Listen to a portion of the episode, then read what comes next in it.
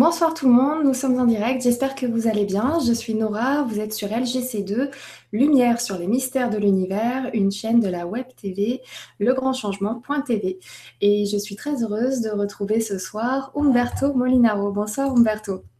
Bonsoir Nora, bonsoir à tous. Alors, ce soir, comme vous le savez, on a prévu de parler du nombre d'or et de l'étoile à cinq branches. Mais avant ça, on va revenir sur euh, les récents crop circles qu'il y a eu euh, notamment en France, en Alsace. Donc Umberto va nous en dire un petit peu plus. Mais avant tout, je voulais vous prévenir que ce soir, j'avais oublié de vous l'annoncer, mais nous avons sur la chaîne générale Yann Lipnik qui est présent avec Gwenoline en ce moment même. Donc euh, c'est vrai qu'avec Umberto, on en avait parlé. On s'était dit, si on faisait pas d'émission, on serait en train de regarder. Donc ne vous inquiétez pas, vous pouvez vraiment choisir votre émission ce soir. Celle-ci sera enregistrée. Vous pourrez la regarder euh, une autre fois. D'ailleurs, on a prévu de faire deux émissions pour cette émission ce soir sur euh, le nombre d'or. Donc voilà, si vous avez des questions après avoir visionné la vidéo, après coup, vous pourrez toujours nous retrouver le 30 juin pour la deuxième partie et nous poser vos questions. Donc n'hésitez pas vraiment, euh, profitez. Voilà, vous avez de quoi zapper sur le grand changement ce soir. Mais tout de suite, donc avant de, commencer, je voudrais faire un petit coucou à Edwige qui nous a dit être allée sur place, donc sur le crop circle. Euh, tu m'avais prévenu, Umberto, qu'il y avait un nouveau crop circle. Donc dès que je l'ai su, j'ai envoyé l'information sur la page euh, de la chaîne. Donc c'est LGC TV2 sur euh, Facebook. Et donc, il y a Edwige qui est allée sur place et euh, qui a pu faire des, photos sur place. Donc, euh, je t'ai montré la photo de l'épi blé que je ne pourrais pas vous montrer ce soir. Mais, mais voilà, toi, donc, du coup, est-ce que tu peux nous en dire un petit peu plus sur ce crop circle? Bon, bah écoute, c'est d'abord, merci à tous ceux qui ont pendant l'année envoyé plein de pensées. C'est clair que c'est un peu une réponse, hein, parce que c'est vrai qu'au cours de mes conférences, j'ai vu des tas de gens, ouais, on va, il nous faut un crop en France. Bon, eh ben c'est bien, et il est beau, il est bien. Et je vais vous en parler un petit peu parce que c'est le cinquième dans une petite, dans un mouchoir de poche. Donc, ça me fait penser aussi à ce qui se passe à Everbury, parce que là, on est dans un mouchoir de poche. On verra, ils, sont, ils sont situés les uns par rapport aux autres, 5, 6, 10 km au maximum, etc. Donc, euh, je vous ai préparé un plan, on verra tout ça.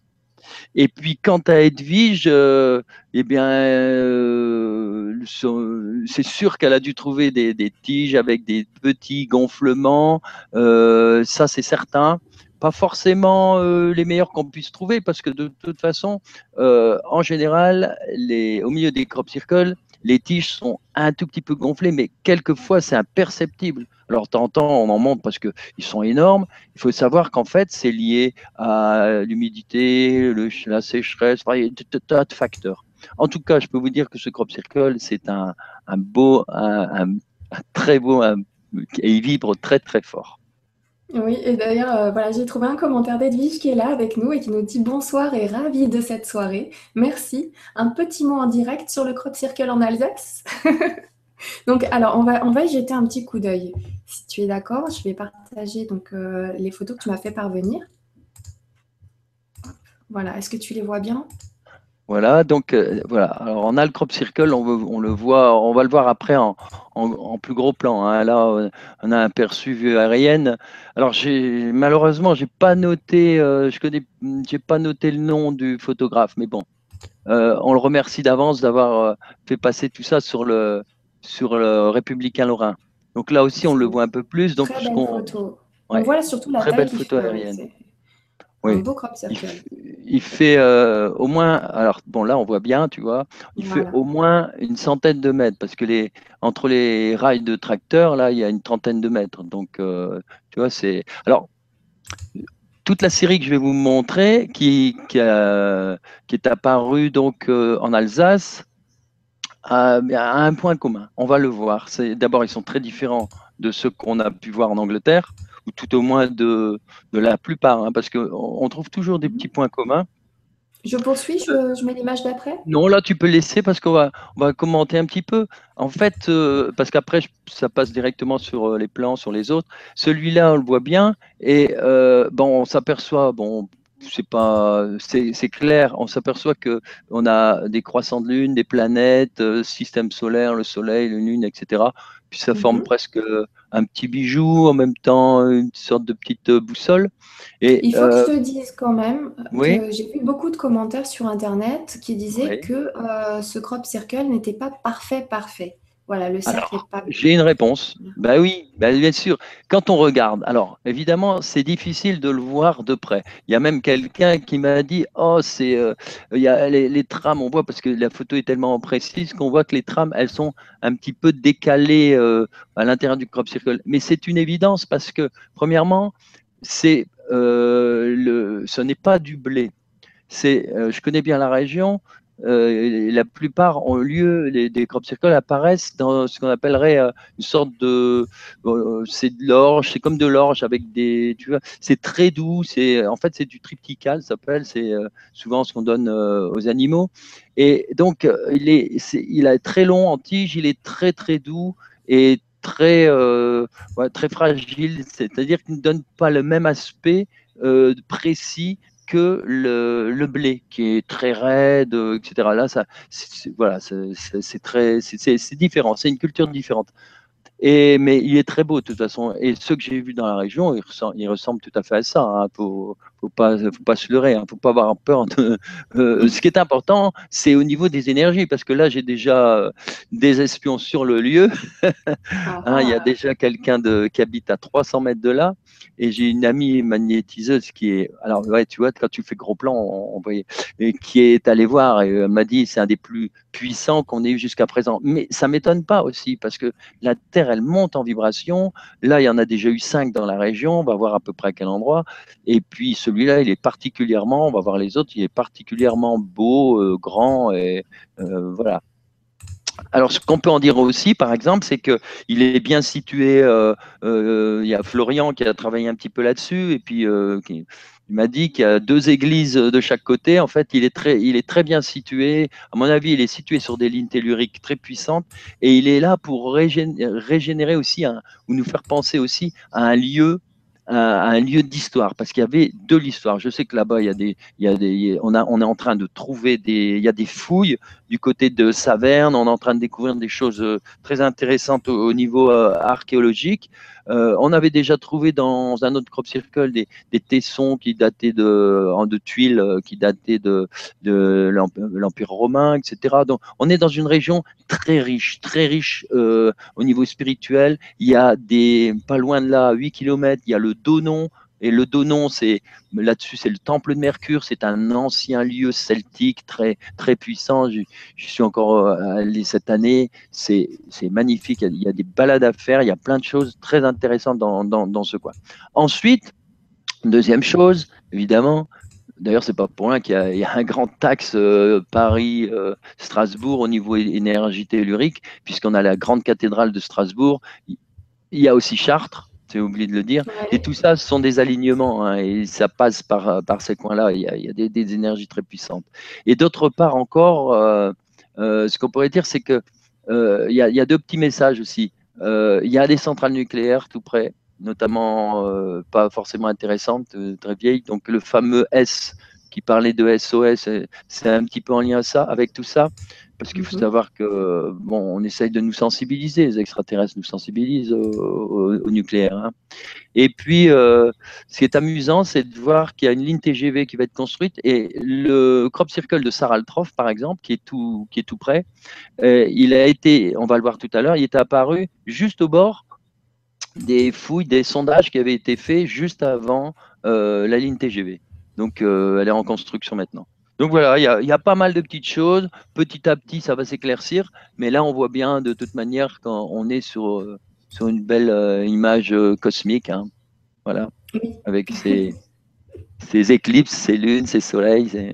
C'est vrai qu'on a la totale. On a beaucoup vu de crop circle du même genre. Donc, ouais, c'est vrai que. Alors, s'il y en a qui veulent le voir, hein, ah oui. s'il y en a qui veulent y aller, il n'est pas très facile à trouver mais Florian m'a autorisé à donner son nom et surtout son numéro.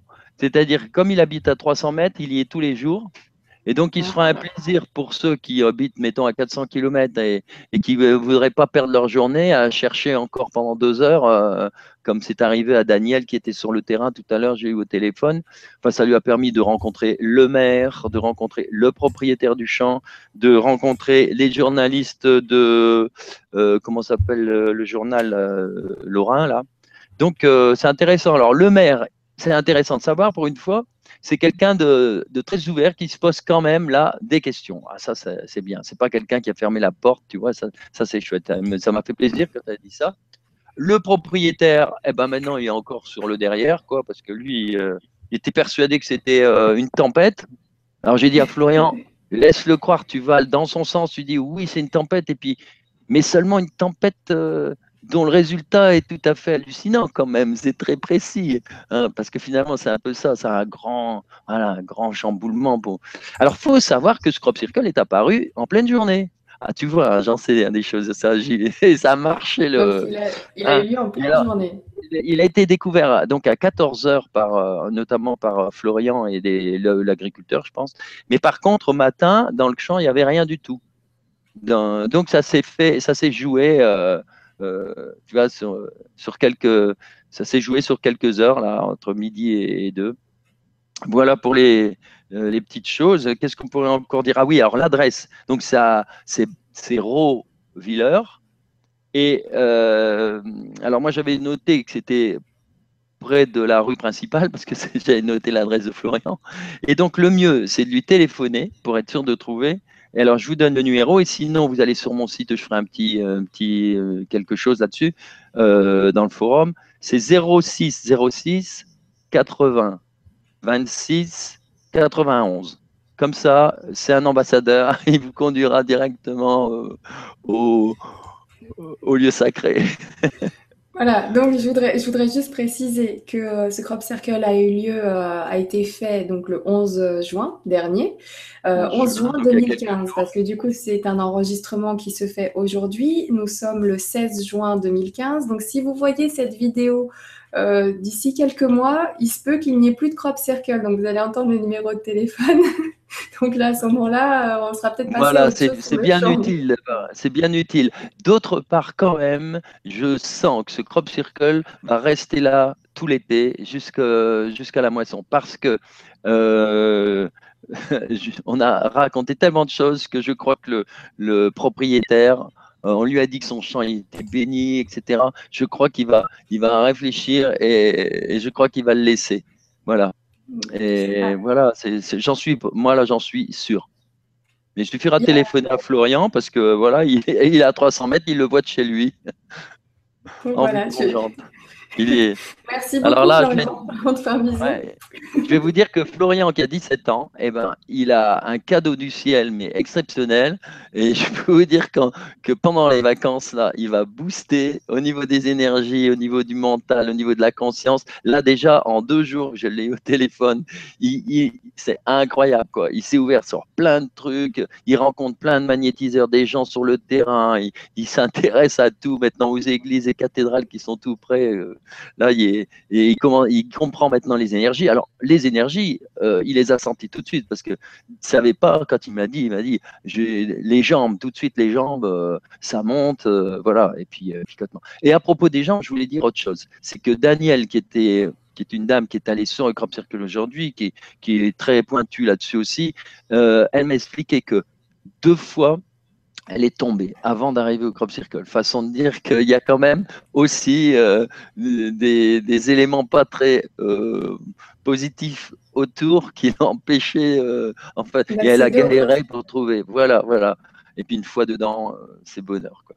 Bon, il faut, ce qui, ça veut dire qu'il y a, j'avais toujours dit, il faut persévérer.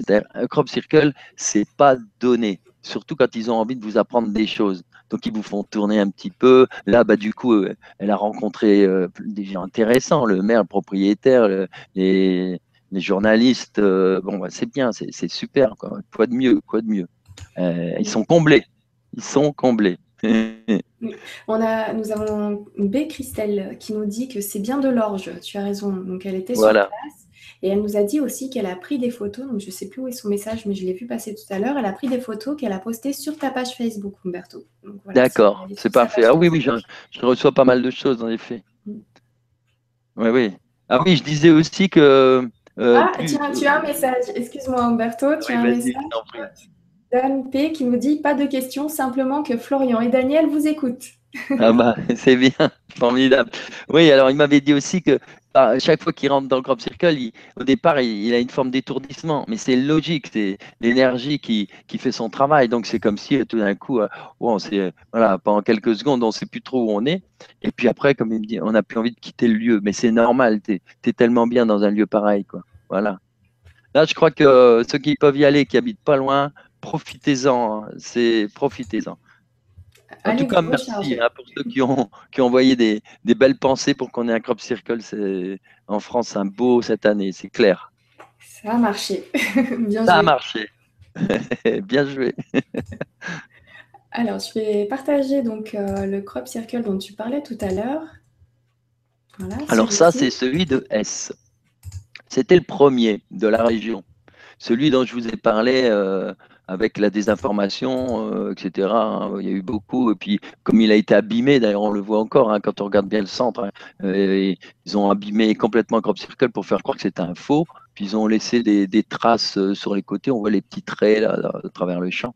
Donc, ça, c'est S avec les deux S et le cercle au milieu qui faisait SOS. et ça, c'était le premier. Et on a pensé tout de suite aux centrales nucléaires d'ailleurs, normalement, il y en a une dans le coin qui devait être fermée. Euh, elle l'a pas été, mais elle devait être fermée. Voilà. Est-ce qu'on peut supposer aussi que les bords du crop circle du 11 juin euh, aient été piétinés aussi Non, pas du tout, pas du tout, pas du tout. Ah, non, non, non, non, mais il faut bien se dire, là tu pourras l'ouvrir un peu la photo, il faut bien se dire que l'orge hein, Marly, c'était pareil, c'était de l'orge. Il y a beaucoup, enfin de l'orge et du triptyque. je répète, c'est pas tout à fait l'orge, c'est plus, euh, mais c'est très très très souple. C'est ça, ça ondule très fort et ça donne une impression que sur les côtés, c'est, ben voilà, c'est c'est ondulé, c'est voilà, c'est tout. Alors que avec le blé, c'est très raide, c'est très, c'est net, quoi. Tu vois, c'est une question de matériaux, c'est tout. Mais faut pas, faut pas se leurrer. C'est un, un très beau, un très vrai crop circles. Alors, ce qu'on voit sur cette image. je vais mettre l'image à l'écran. Voilà, vous pouvez la voir. Oui, ah oui, je l'avais avant oui, vous. Toi, tu vois Oh, c'est génial. Donc, au moins, je travaillerai avec euh, euh, par anticipation, c'est bien. Alors, ça, c'est un plan que j'avais fait euh, à l'époque de quand je suis allé à Himling en 2013. Alors, il faut d'abord voir S en bas, là, S, euh, à quelques, voilà, quelques kilomètres de Hemling, S qui, était, qui est apparu donc en 2007. Ensuite, il y a euh, Saraltrof juste au-dessus, un peu plus haut.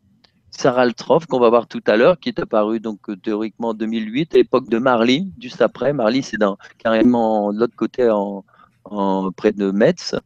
Ensuite, il y a eu l'année d'après, en 2009, le crop qui dérange, c'est-à-dire le crop dérange. D'ailleurs, ça râle trop d'un côté et ça dérange de l'autre. Tu vois, à chaque fois, tu as des jeux là. S, euh, ça râle trop, érange, euh, crop dérange. Bon. Et alors là aussi, on a trouvé des choses bizarres, euh, même des produits. Puis de toute façon, j'avais expliqué, il suffit d'aller voir sur l'émission de la dernière fois. Et le quatrième, en 2013, alors là, on fait un bon, il n'y a plus rien pendant quelques années. Et on a Hemling, ce, ce beau grand crop circle de Hemling euh, en 2013. Et alors, le, celui d'aujourd'hui, qui ne figure pas encore, sauf sur la carte de tout à, euh, plus tard, il y en aura une, euh, qui est entre Erange et Saraltrof, en fait. Tu vois? Il y a un tout petit peu, voilà, au-dessus, ouais, mais au-dessus. Au-dessus, ça forme un petit triangle, en fait. Voilà, il est, il est un peu plus haut. Voilà, ça forme un triangle. Il faut voir que c'est quelques kilomètres qu'il y a entre ces, ces, ces cinq sites. Voilà. Donc il doit y avoir, il doit se passer des choses. Euh, il doit y avoir des choses. De toute façon, c'est un lieu historique. Euh, on retrouve, il y a des fouilles, il y a, il y a, tout ce qu'il faut. Euh. maintenant, il faut laisser l'histoire. Il faut, faut, voir. Il y a des gens qui vont chercher, qui vont trouver. Hmm. Donc oui, sur un rayon de 2 km, il y a, il y a du monde, il y a du passage. Alors, ça, c'est donc S hein, pour bien montrer le dessin donc, avec le, le, grand S et puis, puis cette fameuse forme géométrique de base avec les trois cercles, la vésica piscis, etc. Voilà, tu peux passer. Alors voilà Sarah Trof. Et ce qu'on voit sur le côté, j'en avais pas parlé la dernière fois, on voit bien, ce sont des, des fouilles ou des, il y a un peu des deux, euh, qui ont été faites avant que soient installés euh, les rails de, la voie TGV. Et on a donc le crop circle dans l'axe. Alors regardez bien le crop circle, on l'a peut-être en plus grand, hein, euh, et on voit bien les mêmes éléments qu'aujourd'hui dans le crop circle de, voilà, dans le crop circle de. Voilà. Mais je pense qu'il y a une photo après. Hein. Je pense que. Ah. ah bah oui. Voilà, tu vois, tu peux l'agrandir. Donc tu vois, on retrouve. On retrouve. oui, j'ai un peu de mémoire. Pas une mémoire d'éléphant, mais une petite mémoire quand même. Juste ce qu'il faut.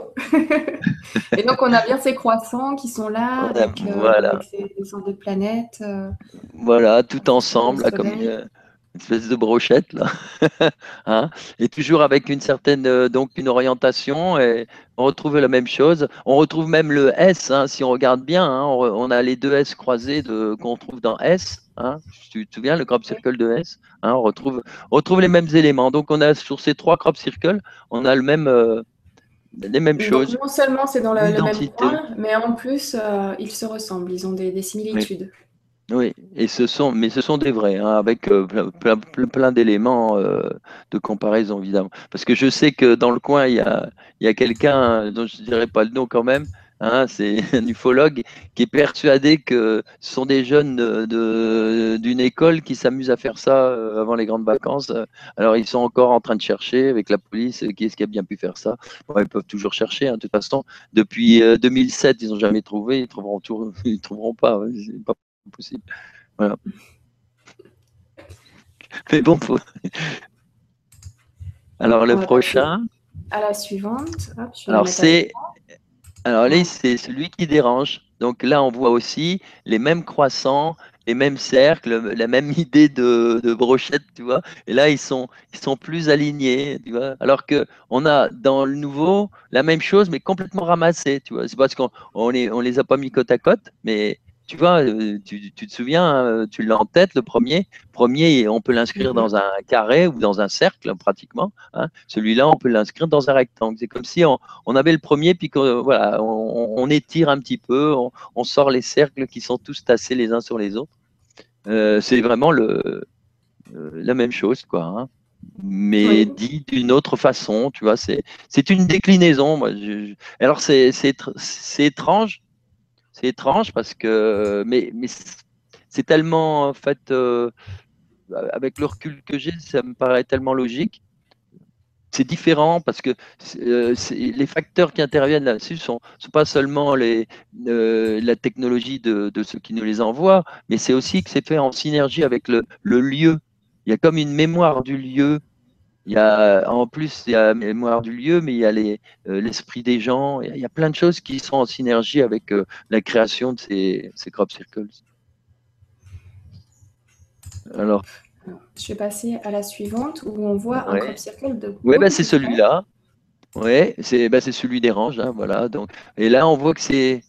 Euh, je crois que c'est aussi du. Tu vois, les, les tiges sont, sont, souples aussi. Regarde, ça, elles se plient, mais elles sont plus courtes ce sont de, là aussi, c'est l'orge, tu vois. Alors, l'orge, quand il est très haut, comme celui de, actuel, j'aurais dû demander la, la hauteur des, tiges euh, à faire mesurer. Quand, euh, quand ils sont très hauts, euh, évidemment, ils sont très souples, ils plient. Hein. D'ailleurs, c'est ce qui se passe actuellement avec les OGM, avec les, les nouvelles cultures, et c'est pour ça qu'on est empoisonné maintenant avec le pain. C'est que ils sont en train de fabriquer des, des, blés qui ont des tiges qui font même pas euh, aller 30, 40, 40, 50 cm maximum. Quoi. Donc elles risquent pas de se plier, mais seulement euh, euh, nous, quand on mange tout ça, il bah, faut savoir qu'on mange aussi beaucoup de, enfin tout, tout, ce qui rend malade les gens. Là, je sais plus dans le pain là, c'est à cause de beaucoup de produits chimiques. Voilà, beaucoup de produits chimiques et puis voilà des OGM, etc. Donc euh, avant, il faut savoir que le blé, il, pouvait, il, mesurait plus d'un mètre, hein, voire un mètre cinquante, hein, très haut. D'ailleurs, il y en a encore des bio qui font des blés très hauts, quoi. Grandes tiges, belles tiges, comme vous pouvez jouer dans le temps, dedans. Voilà, maintenant on ne peut plus jouer à cache-cache, on le voit tout de suite. Voilà. Ah oui, les amoureuses cachées dans les, dans les champs de blé, bien sûr, il y avait, il y avait de quoi faire. Même plus maintenant. voilà, ça suit des ranges. Alors, je, voilà, hop, je vais la placer à l'écran. Petite vue aérienne. Hein. Ah, bien brillant, bien net quand même, tu vois. Juste toujours à, côté d'un aéroport euh, euh, de l'armée. Profitez-en énergétiquement, vous en avez plein les yeux là. Ah là, pour y aller. d'être sur place, c'est vrai que tu avais dit, euh, ne serait-ce que les photos, c'est suffisant pour faire passer l'énergie. Mais bon, ça ne sera jamais l'original, hein, ceux qui peuvent aller sur place, ah, ils, se, régalent en ce moment. Il faut faire un petit crochet là-bas. Alors voilà celui d'Imling. Alors tu vois, dans celui d'Imling, c'est un, petit peu différent, mais c'est encore la même famille, tu vois, c'est encore cette brochette de cercle euh, et avec ce crochet encore comme on trouve, euh, tu vois, une sorte de lune ou de, croissant très fin qu'on trouve à, aussi à Saraltroff. Euh, voilà. c'est celui de 2013, ouais, c'est celui de 2013. Très grand celui-là aussi. D'ailleurs, on voit qu'il est bah, si on regarde bien maintenant, on s'aperçoit qu'il est plus petit que celui de qui, vient d'apparaître, hein, parce que regarde, il fait tout juste trois trames, mais en, longueur, tandis que l'autre il fait trois trames, mais carrément euh, vraiment dans, les deux sens, quoi. C'est-à-dire qu'au mhm. niveau surface, il est, il est énorme, il est conséquent. Hein. D'ailleurs, on voit que le journaliste de, comment il s'appelle le journal, il n'a pas dû aller sur place parce qu'il a marqué que ça faisait à peu près 30 mètres. 30 euh, mètres, on en est loin. Hein. On est plutôt plus proche de 100-120 mètres que de 30. Mais, Et là, donc, c'est une photo. Euh, donc, c'est là-bas, euh, celui qu'on venait de voir là, à l'instant, là, de Himling. Tu vois, tu vois déjà la taille que ça fait, quoi. Hein. C'est énorme. Ouais, ouais. 2013. Vous voyez le paysage comme il est beau là-bas. Alors voilà la dernière carte où j'ai réussi à remettre, placer Rovillé. Donc on voit bien euh, pour l'instant. Donc on espère en avoir un sixième peut-être l'année prochaine hein, ou même cette année. Il hein. faut continuer oui, on à. manque un ici, par là. Ouais, voilà. ça va. voilà, ça va se faire. Voilà, on a les, on a les cinq pour l'instant. Et voilà, je reviens sur celui, donc la, photo, euh, le Républicain Lorrain du journal. Et euh, voilà, on a Charlotte qui nous dit les photos sont de Laurent Mani. Merci beaucoup. Voilà, merci Laurent Mani. Oui, voilà, c'est ça. Et comme je n'avais pas noté, je l'ai noté sur, euh, sur un coin de feuille, mais j'ai perdu. Voilà, Laurent Mani. Parfait. Merci Charlotte. Merci beaucoup. Donc voilà, vous avez pu en savoir euh, plus, beaucoup plus. Donc euh, selon toi, c'est un vrai crop circle. Ah oui, c'est pas seulement selon moi. oui, pas que toi. Toutes les personnes qui sont allées le voir ont ressenti ces énergies, ont, pu euh, remarquer ces petites différences qu'il y a dans les dans les épis de blé, tout ça. Oui, bien sûr. Tout ce qu'on a pu voir sur. Je, voilà, je vais pas faire, je vais pas développer les six vidéos qu'on a faites sur les crop circles pour ah expliquer. Il y a les il y a eu plusieurs de ces signes-là bien, bien concrets. Et donc, euh, et donc voilà, ce crop circle est validé comme étant un possible vrai crop circle. Voilà. Tout ça pour pas dire un vrai crop circle. possible, vrai crop circle. Un peu plaisir. On va y aller doucement. Je te remercie beaucoup, beaucoup de nous avoir apporté ces informations. Euh, voilà, déjà euh, sur le Merci à Florian, parce que voilà avec mm. Florian, Daniel, euh, etc. Liliane surtout aussi, parce que c'est la preuve. Alors Liliane, euh, avec elle, je suis allé sur tous les crop circles là-bas. Euh, elle est magnétiseuse, médium, tout ça, tu sais. Et elle m'a beaucoup aidé. Et puis à chaque fois, bon, voilà, dès qu'il y a quelque chose, je le sais tout de suite grâce à elle. Ah, ah. Merci bah, Liliane, je fais un petit coucou, mais je ne sais pas si elle regarde. Bah, écoute, j'ai sous les yeux une Liliane Rumlard qui nous dit Quel bonheur d'être à nouveau avec vous, Nora et Umberto, plein d'amour pour nous tous, c'est Liliane. Ben voilà, bah, c'est une autre Liliane, c'est au nom de toutes les Lilianes. au nom de toutes les Lilianes, un gros bisou. Peut-être qu'elle nous enverra un message après. D'ailleurs, je vais prendre euh, quelques, petits, quelques petits messages. Euh, oui, ben Liliane, encore une fois, qui nous dit Le grand changement et, tout, et tous les intervenants sont en train de faire exploser l'éveil. Merci à toute l'équipe, à tous, Liliane. Merci, merci beaucoup, Liliane, pour tes messages. Et ensuite, Nous avons Madeleine qui nous dit Bonjour Nora et Umberto, très heureuse de vous accompagner une fois de plus. Que du bonheur. Merci beaucoup pour toute l'information que vous nous partagez. Bisous lumineux et bonne vibra à tous. Merci beaucoup Madeleine. Merci à vous tous. Merci pour cette bonne humeur et cette joie que vous mettez euh, en place dès le début d'une vibra. C'est vraiment génial.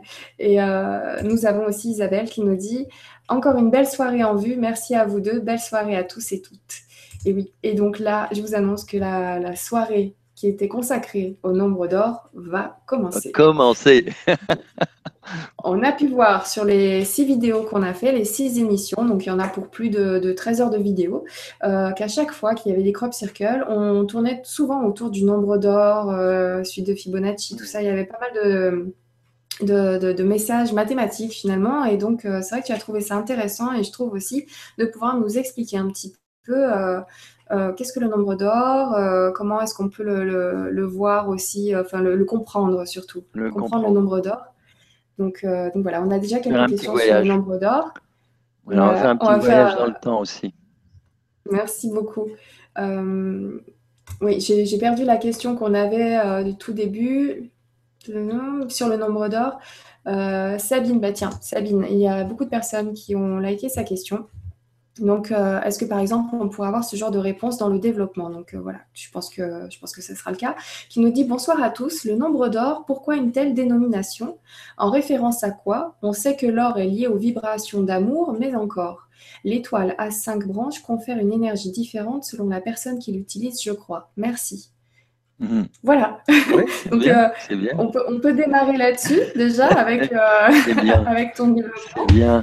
Alors, alors on verra bien. Alors, nombre d'or, euh, ça vient au départ de. Euh, au départ, on l'appelait divine proportion. Euh, petit à petit, c'est devenu, c'est même devenu modulor chez Le Corbusier. nombre d'or parce que nombre aussi parce que c'est un rapport. ça fait penser d'ailleurs au nombril puisqu'on verra qu'il y a un lien entre les deux. Et or, c'est en effet parce que, alors, moi j'ai adoré le mot adorer, adore, hein, j'adore, tu vois, j'adore. Donc, euh, comme j'adore, euh, je, fonctionne d'accord avec euh, l'amour. Et je trouve que le, fait de dire or et amour, ça va ensemble. je suis d'accord, j'aime beaucoup ça. Et sinon, pourquoi or? Peut-être aussi parce que l'or est toujours utilisé pour ce qui est précieux. Et le nombre d'or, on va se rendre compte que c'est précieux et euh, c'est quelque chose de, qui est au, comme construction qui est de géométrique, c'est le c'est ce qu'il y a de plus haut. Quoi. Et c'est ce qui nous permet de rentrer en communication, je vais dire cosmique, euh, parce que là, ça, nous ça dépasse tout. Quoi. Voilà. Très bien, merci beaucoup pour euh, ces premières réponses avant même le, le, début du, le tout début du dossier. Merci beaucoup, Sabine, pour cette question d'introduction. Merci. On a, on a donné. Bon. Alors, euh, ouais, les autres questions, je vais les laisser pour après pour voir si on va les garder avoir les, les, réponses. on va avancer un petit peu euh, avec ton développement.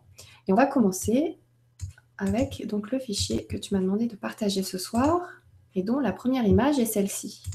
Voilà, d'accord.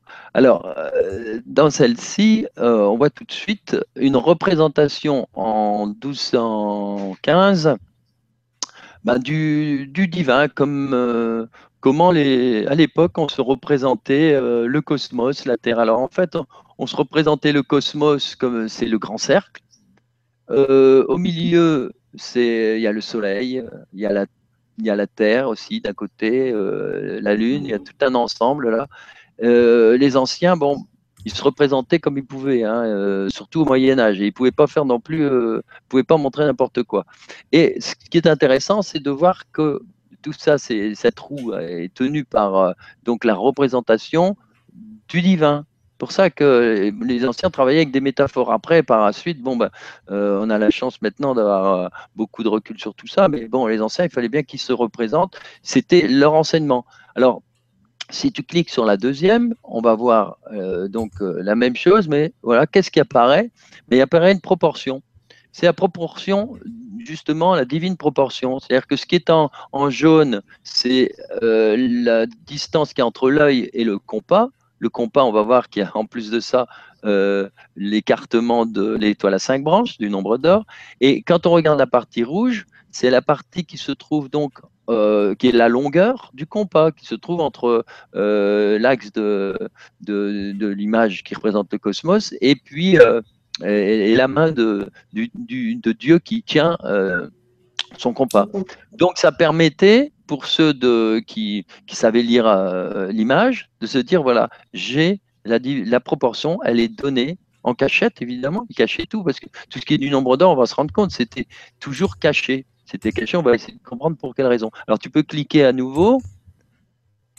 Et, tu vois, euh, oui, et eh ben là, tu vois, on a encore à nouveau la même chose, c'est-à-dire que le, le, rouge divisé par le jaune, ça nous donne encore le rapport du nombre d'or. Alors, qu'est-ce que c'est que le rouge? Ben, C'est la, la représentation du cosmos, et le jaune, c'est l'auréole du divin, là, tu vois? C'est sans arrêt donc des, symboliques, tout ça.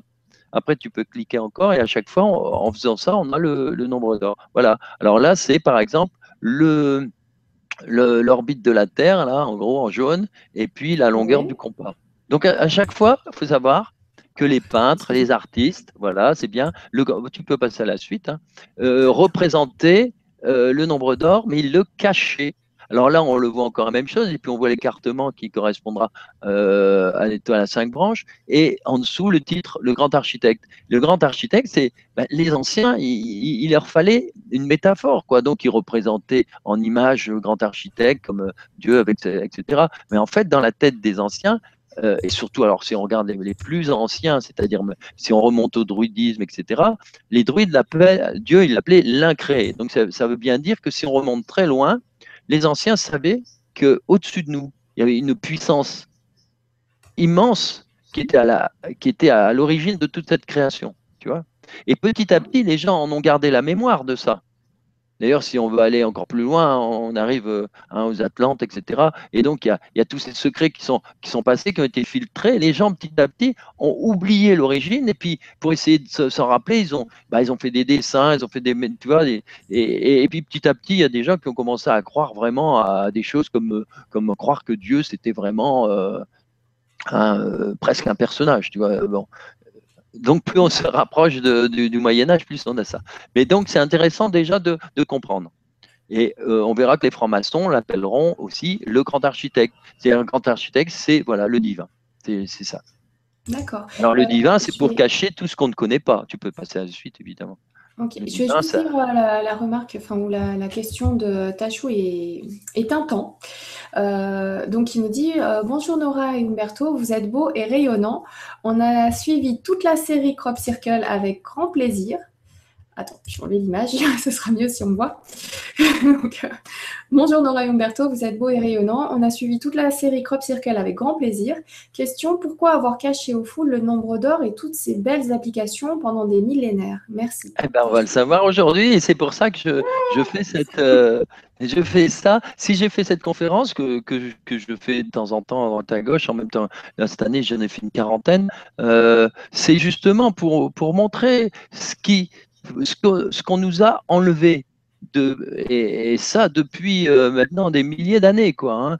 Le résultat, c'est que malheureusement, alors je reviens sur un grand message des Crop Circle que j'ai décodé, c'est le 13 et le 9. Le 13, ça veut dire que c'est le grand changement, le 13.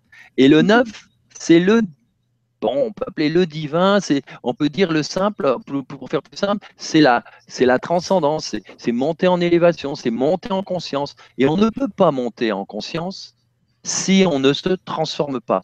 Et donc, bah, c'est simple, il y a des gens, entre guillemets, qui ont intérêt à ce qu'on reste des bœufs, et ils ont tout fait petit à petit. C'est pas forcément un complot, mais c'est dans leur tête. Ils ont tout fait pour nous laisser ignorants et cacher les choses qui nous permettent de comprendre. Alors maintenant, je vais dire quelque chose qui, qui me vient, c'est formidable. C'est une très belle phrase qui, qui a été prononcée par Mama Rosa. Mama Rosa, c'est une dame qui a eu la chance de voir la Vierge, les apparitions de la Vierge à San Damiano dans les années 80. Et, euh, et, cette dame, un jour, elle entend une phrase, enfin, elle l'entend pas, elle voit la Vierge qui vient lui dire, et elle lui dit, il faut de l'intelligence pour aimer et de l'amour pour comprendre. Alors, le lendemain, elle voit les curés, le Saint-Sacre, enfin tout, tout le... Bon, et elle leur dit, voilà, la Vierge m'a parlé, elle m'a dit, il faut de l'amour pour comprendre et de l'intelligence pour aimer. Tout le monde se met à rire, mais enfin, Mama Rosa, il faut de l'intelligence pour comprendre et de l'amour pour aimer. La pauvre Mama Rosa se dit, mais pas ce que j'ai entendu. Hein. Bon, ok, bon, elle fait comme beaucoup, elle se plie devant l'institution, puis elle rentre chez elle. Et le lendemain, la Vierge lui dit, Mama Rosa, il faut de l'amour pour comprendre et l'intelligence pour aimer. Tu vois, le... bon, bah, je vous livre tout ça. C'est très fort. C'est vrai, un message très profond, très fort. Merci beaucoup. Il faut le temps, il faut le temps que ça, ça pénètre dans le corps. C'est des choses qui sont tellement subtiles. La preuve, ah, bah oui, il ne comprenait pas. Ça, ça veut dire qu'il faut voir les mots ont un sens énorme. Faire très attention aux mots. Bien vu, merci beaucoup Tachou et Tintin pour, la, pour cette question. Merci. Hop, je repars sur l'image que tu m'avais demandé de placer tout à l'heure. La voilà. Donc, euh, et alors, donc, on a fait un petit pas euh, encore en arrière, simplement pour expliquer d'où vient le nom du, nombre d'or. Le nombre d'or, actuellement, chez les mathématiciens, etc., on l'appelle phi. Donc phi, PHI, et puis ce symbole phi. C'est phi qui représente actuellement, chaque fois qu'on parle du nombre d'or, on fait des opérations, mais ce, symbole, phi.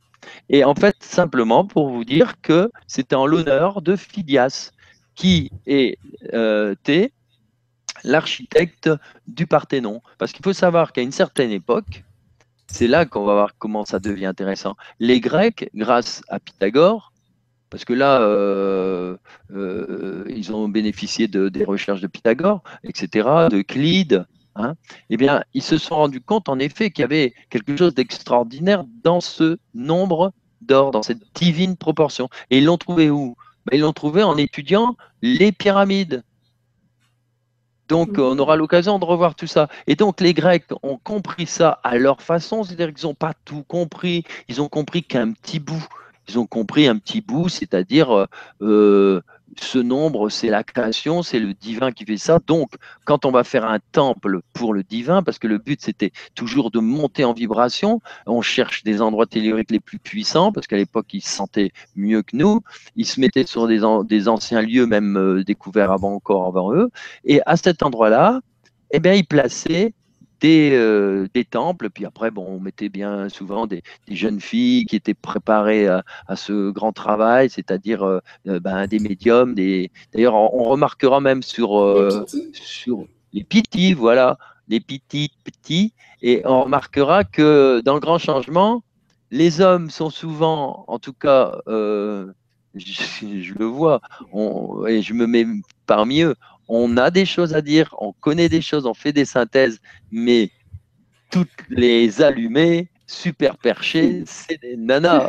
Mais c'est normal, c'est elles qui sont dans. Ben c'est Adam et Ève, hein, de toute façon. C'est elles qui ont, qui ont cette subtilité. C'est, voilà, moi, c'est simple. Dans toutes mes conférences que je faisais, maintenant, ça commence à venir, mais j'avais 90% de femmes. À un moment, on a dit, oui, il fait ça exprès. Mais oui, mais attends, c'est, du délire parce que les, les, filles, les femmes, les. Oh, elles sont bah, c'est, vraiment euh, voilà, encore une synchronicité. Quoi. Ouais, bah encore une synchronicité parce que hier, dans l'émission qu'on a fait avec euh, Claire Thomas sur euh, les vies intérieures, donc hier, euh, on, était le 15 juin, voilà, je ne sais pas quand est-ce que vous verrez cette vidéo. Donc la vidéo du 15 juin avec Claire Thomas, on commence avec une invitée, donc une auditrice qui est venue, et Claire lui annonçait que dans une vie antérieure, elle était justement Euh, bah oui, bah, c'est par rapport. Voilà, c'est pas vraiment une synchro, c'est pas une synchro parce que ah, euh, euh, je l'ai vu moi. Donc euh, ah. je connaissais le mot bien avant. Il cherchait, c'est quoi ce mot, c'est quoi? Moi j'avais, envie de dire, mais c'est une pitié. Alors j'ai envoyé le mot par télépathie, télé, par télépitie. J'ai essayé de lui faire passer. Et puis à un moment donné, alors télépitie. Mais ouais, mais c'est bien les télépithies, moi je trouve. Ah, superbe. Donc voilà, bah, bah, merci quand même les garçons de, venir euh, donner les informations, puis nous on s'occupe du reste. on Bah oui, transfère à tout le monde. et on partage, c'est pour ça qu'on est complémentaires. Mais c'est pour ça que les poètes disaient que la femme est l'avenir de l'homme.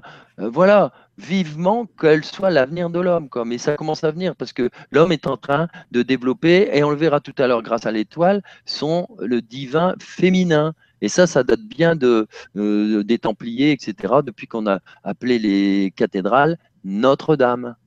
On verra ça avec Mmh. le. Très Ah bien. oui, Déjà, euh, on a pu voir pour la question de Soleil Philippe qui nous disait euh, Bonsoir à tous, est-ce que Pythagore est à l'origine du nombre d'or? Merci. Donc tu venais juste y répondre. Oui, bien sûr, mais euh, dans Pythagore, il y a Piti.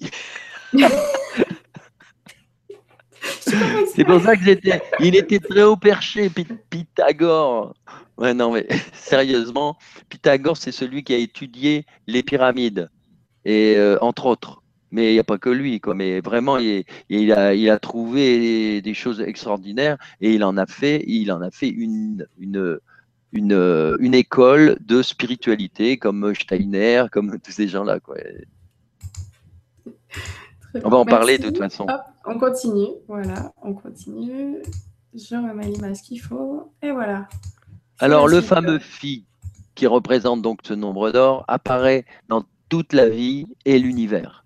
C'est ça qui est intéressant de savoir. Et ça va au-delà de, grâce au crop circle, on voit que ça va au-delà de, ce que- de, de- de ce qu'on pouvait croire que la, la Terre, etc. C'est que c'est finalement une constante universelle, mais vraiment euh, universelle, cosmique, de conception. C'est-à-dire qu'elle apparaît dans la construction des choses. Alors voilà nos deux segments, on les retrouve. Ce qui était en rouge et jaune tout à l'heure, on le retrouve, mais là j'ai mis du bleu et du, et du rouge. hein. Mais vous voyez, il y a toujours un segment qui est plus petit que l'autre. Et c'est ça qu'on va essayer de comprendre. Et il y a un rapport entre les deux. Alors, au IIIe siècle avant Jésus-Christ, Euclide a commencé à travailler là-dessus. hein. Euh, après, euh, on, verra Pythagore. hein. Je crois que c'était avant Pythagore. hein. Mais lui, et, et qu'est-ce qu'il cherche, Euclide? Il a compris qu'il y a quelque chose de formidable dans, ce rapport. Et il va chercher euh, à développer les propriétés géométriques que l'on trouve justement dans les crop circles.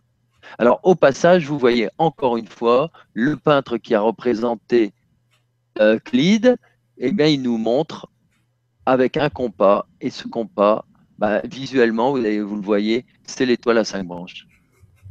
D'ailleurs, c'est le symbole des compagnons, le compas. Compas, compagnon, c'est le symbole des.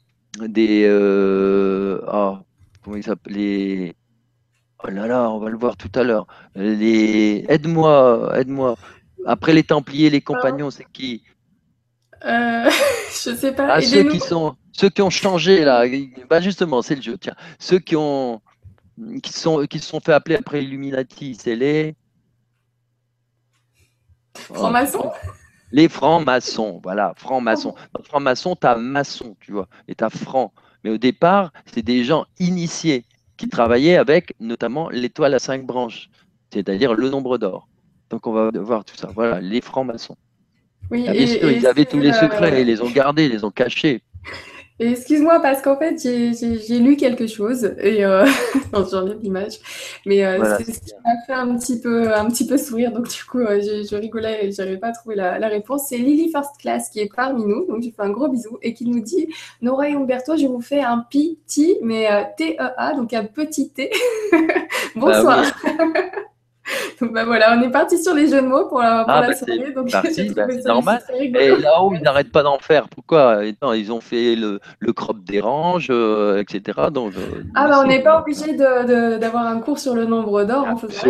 Le nombre d'or, c'est de l'amour, c'est de la joie. Sinon, ça va pas. Et c'est pour ça qu'il n'est pas forcément bien enseigné. C'est pour ça que les gamins, ils entendent parler de ça, ils se sauvent en courant. Alors que finalement c'est bien marrant. Bien quand on est nombreux en plus, quand la classe est pleine, c'est parfait. Et là on est vraiment nombreux ce soir. Je vous remercie d'être présents avec nous.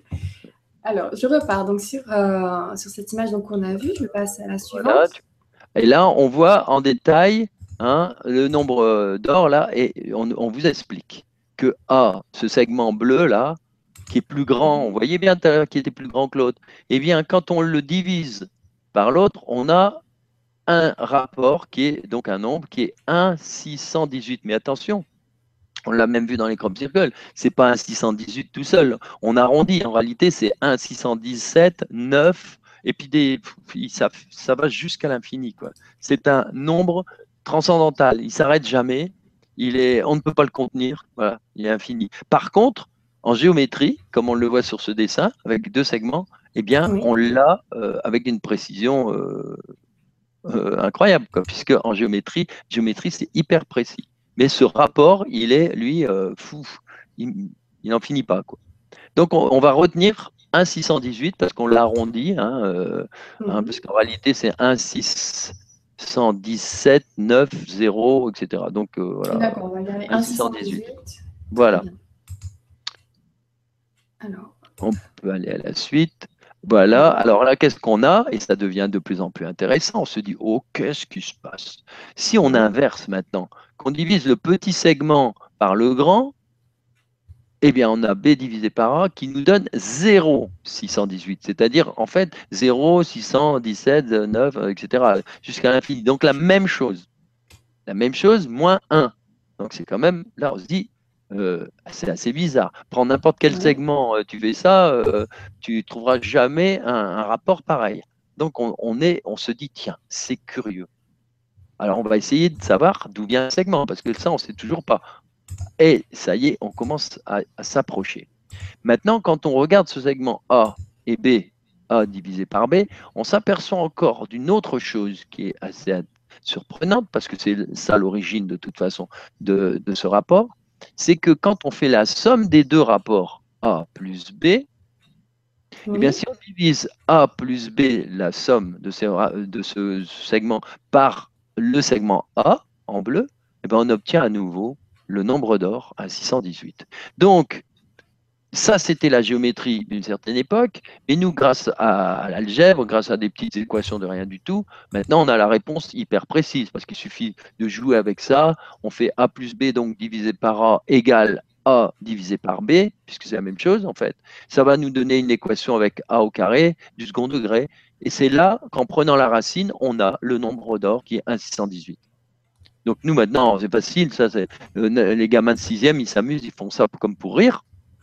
Mais il faut savoir qu'à l'époque, ouais, un petit peu aidé aussi, hein, bon, mais il faut savoir qu'à l'époque, hein, oui, mais toi, tu es une pitié ou pas. Hein, bon, il faut savoir qu'à l'époque, euh, c'était, ils connaissaient pas du tout, donc ils travaillaient qu'avec des compas, etc. Ceci dit, ils ont hérité certainement euh, des Atlantes, etc., qui eux connaissaient le rapport, euh, le vrai, quoi, avec les chiffres. Voilà, on peut, on peut aller à la suivante. Très Hop, j'avance. Voilà. voilà alors maintenant, on a quelque chose d'amusant. Tu vois, quelque chose d'amusant. Regarde. D'abord, euh, en bas, tout en bas de tapis, tu vois, j'ai indiqué 1, 617, 9, 0, 3, 3, 9, 9. Bon, c'est celui, celui qu'on trouve dans les crop circles qui est absolument génial. C'est-à-dire quand tu fais le total, tu arrives à 13 en utilisant 9 chiffres après la virgule, tu vois, le 13 et le 9. Et Là, ce qui est amusant, tu vois, c'est qu'on a phi au carré, c'est-à-dire quand on, prend, ce nombre d'or et qu'on le met à sa puissance, c'est-à-dire on le multiplie par lui-même, ce qui est extraordinaire, c'est qu'il donne à nouveau le nombre d'or plus 1. Et tout à l'heure, quand on faisait l'inverse, on avait bien donc le nombre d'or moins 1, puisqu'on avait 0, tu vois. Là, on commence à se dire, il se passe des choses bizarres autour de ça. Alors, tu avances maintenant, encore un petit peu. Voilà. Là, on voit maintenant Pythagore, parce qu'on se dit comment il a fait, lui, pour trouver tout ça. Ben, c'était simple. Pour lui, c'était simple, puisqu'il a travaillé d'abord sur les pyramides, etc. Et alors, voilà comment il faisait. On prend un carré, tu vois, carré de, le carré bleu qui fait euh, une unité de base, et on prend un petit carré bleu ciel à côté qui fait un demi de côté. Et on a dans le calcul la diagonale, puisque Pythagore, c'est ce qu'il a trouvé, A2 plus B2 euh, égale euh, C2 pour la, hein, le côté opposé à l'angle droit, là, fameux où il est marqué phi, eh bien, on a cette racine, enfin cette diagonale, qui va mesurer exactement 1,25 par rapport à l'unité. Et il suffit de rajouter la moitié du, euh, euh, la racine de 1,25. Attention, on va voir ce que c'est. La racine de 1,25, c'est 1,118. Et il suffit de rajouter après, on le voit, le, le côté du petit carré bleu, qui fait donc 0,5, un demi. Eh bien, on obtient un 618. C'est-à-dire que lui, il faisait une toute petite opération de rien du tout, là, avec son, son, son rectangle. Bien sûr, il a fallu la trouver. Hein. Il n'a peut-être pas trouvé du premier coup. Hein. Il, a dû, il a dû travailler, faire travailler ses neurones. D'ailleurs, on voit un ange qui lui parle, là, qui l'inspire. Et ça, faut pas oublier. C'est que quand on parlait d'inspiration angélique, euh, on peut aussi dire inspiration euh, de, de grands êtres de là-haut, euh, extraterrestres, etc., tu vois, qui ont amené ce côté euh, mathématique et géométrique dans nos grands bâtiments, euh, y compris l'Égypte. Voilà, on peut passer à la suite. Parce qu'à la suite, on va le voir en plus grand. Fabrice, euh, Fabrice qui nous dit Connaissez-vous le travail euh, de Jacques Grimaud et son fascicule Comprendre le nombre d'or? Donc, euh, bah, moi, j'ai eu la chance de le voir d'ailleurs, Jacques Grimaud, et qui viendra d'ailleurs sur, sur la télé du Grand Changement, donc sur la chaîne Lumière sur le mystère de l'univers. Et c'est vrai que lui dit que le nombre d'or coordonne le vivant. Bah oui, bien sûr. pour résumer. bien sûr, c'est la constante, une constante universelle, voilà. Bien sûr. C'est ça. Mais il n'y a pas que le vivant, en fait. Et pas que le vivant. Non, puisque. Alors, on avance. Ouais. Mais c'est vrai, c'est ça. Alors là, voilà, on l'a bien, bien net. Euh, euh, la façon dont on procédait là, avec le, carré, les, différents carrés. Donc, c'est plus gros, on voit plus clair. Oui. on va passer à la suite. Alors, après, il y a eu d'autres personnages bien connus. On va d'abord les, voir un petit peu pour, pour nettoyer un peu tout ce qu'il y a autour. Là, on voit Léonard de Vinci, qui a travaillé sur quoi? Sur ce qu'on appelle la divine proportion. Et euh, Pacioli, c'est un grand professeur de maths à l'époque, donc au XVe siècle, en 1498, et il a travaillé avec euh, Léonard de Vinci. Et dans son euh, tableau, on va voir la suite, là, vas-y, on va bien voir qu'on utilise encore ce, on le cache encore. Alors tu vois, on a Pacioli qui est là. Et comment on fait pour voir le nombre d'or à travers ce, tableau, par exemple? Eh bien, il suffit de prendre la distance qu'il y a entre le doigt, il montre, en fait, il montre mais il fallait se protéger parce qu'à l'époque, il y avait quand même, euh, le, disons, l'inquisition. Euh, ils étaient contre tout ça, un petit peu comme, euh, dire d'une autre façon, mais le, pouvoir, les, les, Monsanto, les banques, qui sont plutôt contre tout ce qu'on est en train de raconter parce qu'ils veulent pas que les gens s'interrogent et tu vois, ils sachent que finalement Monsanto, ils nous empoisonnent. Tu vois, c'est la même chose. Il fallait pas trop montrer. Donc à l'époque, mmh. on se cachait un petit peu tout en le montrant pour les entre guillemets ce qu'on appelait les initiés, ceux qui avaient un peu. Voilà.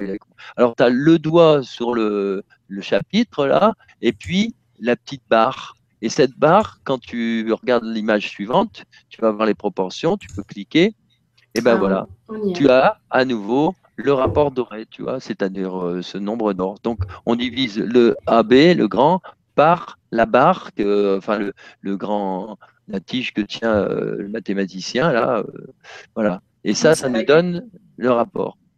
Voilà. Et ça, c'est toujours ce fameux rapport 1618. Voilà, c'est pour montrer un petit peu comment on retrouve dans les tableaux. Alors maintenant, un autre tableau de grand maître, c'est Albrecht Dürer, hein, en 1514, quelques années après. Alors lui, alors on va voir les, choses. Alors évidemment, il montre un ange, tu vois. Un ange qui se pose des questions, c'est la mélancolie. Euh, c'est en fait euh, un petit peu, si, euh, si on devait lire, on pourrait dire, voilà, qu'est-ce qu'il est ils, sont malheureux, les, extraterrestres. Ils nous voient en train de faire des conneries monumentales. On n'est même pas foutu de, réfléchir sur, sur les secrets magnifiques de la Terre. Et lui, il se faille, il en a marre. Ils sont là. Je dis, mais qu'est-ce qu'ils foutent les humains? Et regarde ce qu'on, dans, dans les images qui vont venir, la suite, tu cliques. On a d'abord cet arc-en-ciel J'en profite juste pour euh, lire Philippe qui nous dit Bonjour et merci à vous deux. Pouvez-vous nous parler de l'angle d'or et de sa représentation dans l'art, le cosmos et la nature? Merci. Eh bien, encore une fois, on y est. on, est, vraiment euh, synchrone avec, euh, avec la demande des, auditeurs. Et comme ça, ils sauront tout, vous saurez tout, vous saurez tout. Vous pourrez... et, Grimaud, en passant, Monsieur Grimaud, je connais ses travaux sur l'Égypte, je connaissais pas ses livres, son livre, et, mais de toute façon, on se rejoint tous puisqu'on parle tous de la même chose. oui, ben voilà, sur ses travaux avec des approches sur les pyramides, voilà, et ben lui, il a trouvé plus de 150 occurrences entre, euh, avec pi et le nombre d'or sur, euh, sur, les pyramides. Et je le montre parce que j'en ai pris, j'en ai redessiné quelques-unes de, de, ces, euh, parce que j'avais l'intention d'en parler de, de, de, son travail, parce que justement, on le verra, c'est ce qui prouve que les crop circles sont en lien complet avec ce qui était fait à l'époque Jerry Pyramide. Voilà, la, boucle est bouclée. Mais on va pas aller trop vite. Pour l'instant, on en est à la mélancolie, la pauvre mélancolie de. Et, je, fais, euh, je fais une petite dédicace à Nathalie qui a écrit à un moment euh, Ah, mais je comprends pourquoi j'étais littéraire euh, à l'école. non, non, ne t'inquiète pas, on avance doucement. voilà. Oui, parce que de toute façon, on nous a piégés. C'est Nathalie qu'elle s'appelle Nathalie qui nous dit Ah, je suis perdue, je sais aujourd'hui pourquoi le prof disait que j'étais littéraire. Elle n'est pas perdue parce que moi je suis plutôt littéraire aussi. Il faut pas penser ça. C'est simplement qu'elle a été formatée au départ et puis voilà. Euh, c'est tout. Mais en réalité, on, y a pas, on, est, on ne peut pas séparer. On nous a séparés pour que l'on ne puisse plus travailler ensemble. Il suffit de regarder, tout est séparé. On est dans un monde séparé. Et il faut à tout prix réinvestir tout ça. On est multidimensionnel. Il faut arrêter de croire que l'humain, allez, lui il est dyslexique, lui il est dyscalculique, euh, lui c'est un littéraire, lui, c'est tout ça. C'est faut, faut balayer. Il y en a marre. C'est ce que les crop circles et les là-haut veulent nous dire de toute façon, c'est que tu as d'abord les mathématiques et derrière ces mathématiques, qui sont le monde, qui sont notre cellule, qu'est-ce qu'elle dirait si ces cellules commençaient à, faire de la littérature au lieu de, faire des beaux enchaînements euh, mathématiques avec le nombre d'or bah, C'est ça le cancer, c'est quand ça ne fonctionne plus, tu vois. Eh bien, on a d'abord les mathématiques et ces mathématiques, quand elles sont bien comprises, c'est de la poésie, c'est de la symbolique, c'est de la numérologie, c'est de la philosophie, c'est de l'amour, c'est de la littérature, c'est tout ça, quoi. C'est ça qu'ils veulent nous dire. Alors que nous, qu'est-ce qu'on a fait? On a euh, parce que Léonard de Vinci était comme ça, et Pythagore aussi. Qu'est-ce qu'on a fait? On a tout scindé en petits morceaux. On a dit, lui, il sera euh, médecin, il va s'occuper des oreilles, et lui, il sera nutritionniste. S'il fait qu'ils ne se comprennent pas, et on est dans un bordel complet. Et euh, pourquoi? Bah Parce qu'il il y a des gens qui sont spécialistes de ça, et puis les gens ne comprennent plus rien. Et puis chacun, était dans son petit coin. voilà. Et ben, c'est pas vrai. On est tous des. à développer, on a tous à développer nos, potentialités, nos, notre, nos dimensions. Et un bon matheux, ça doit être aussi un beau littéraire, un grand philosophe et, un poète. Sinon, euh, sinon ça va pas. Quoi. Le monde, il marche, euh, il marche de guingois. Tantôt gauche, tantôt droite, tantôt gauche. Voilà, c'est ça. Voilà. Donc on s'en sort pas. C'est la tour de Babel, en fait. Les gens se comprennent plus parce qu'on les a divisés. Eh oui. Donc, euh, ben, on, va arrêter de se laisser diviser et on va se regrouper. Et là, on va tous se concentrer. Et... faire un effort. Alors, regarde ce magnifique peintre. Et, qui est philosophe en plus, qui est extraordinaire. Vous allez voir ce que Albrecht Dürer a pu écrire. Ben, regarde, d'abord, voilà, on voit tout de suite le grand arc de arc-en-ciel. C'est un cercle dans lequel on a une étoile, et tu peux montrer une étoile jaune. C'est moi qui ai mis jaune hein, pour qu'on le voit. Voilà. On a cette étoile à cinq branches et elle a été dessinée par quoi? Bah, Par le grand arc-en-ciel, tout simplement. Quand on regarde maintenant en bas, on a une petite sphère qui représente la Terre, et c'est une étoile. Là, j'ai mis une rouge. Bon, eh bien, quel est le. Alors, après, on voit un autre dessin, tu vois, un autre grand cercle, mais je n'ai pas tout, j'ai pas tout décomposé. Là, je décompose un seul petit truc, c'est pour vous montrer la suite de Fibonacci. Tu peux passer à la suivante.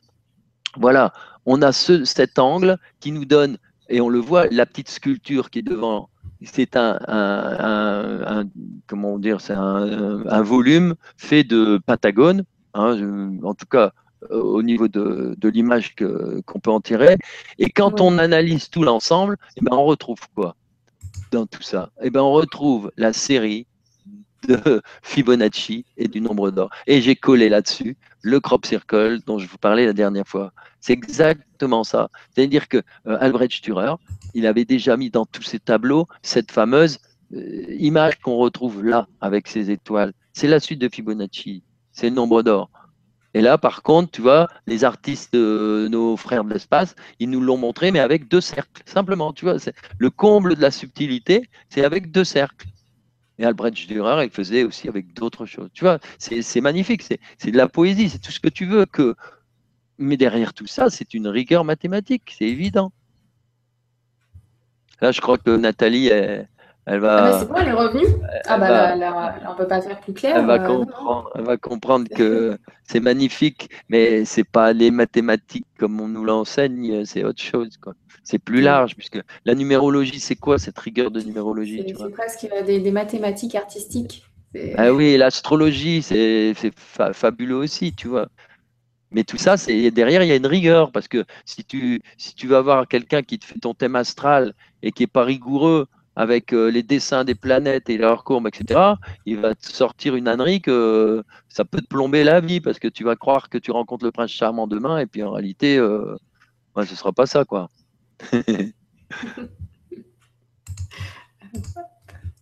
voilà, alors ça c'est pour te montrer. à l'écran, voilà, te montrer à quel point c'est très simple en géométrie d'avoir le nombre d'or. C'est hyper simple. Tu prends un carré et puis à partir du carré que tu vois là, tu prends le milieu d'un des côtés, tu traces une petite diagonale, il est marqué racine de 5 sur 2, là voilà en vert, et il suffit de la rabattre avec ton compas voilà, alors tu passes à la deuxième image.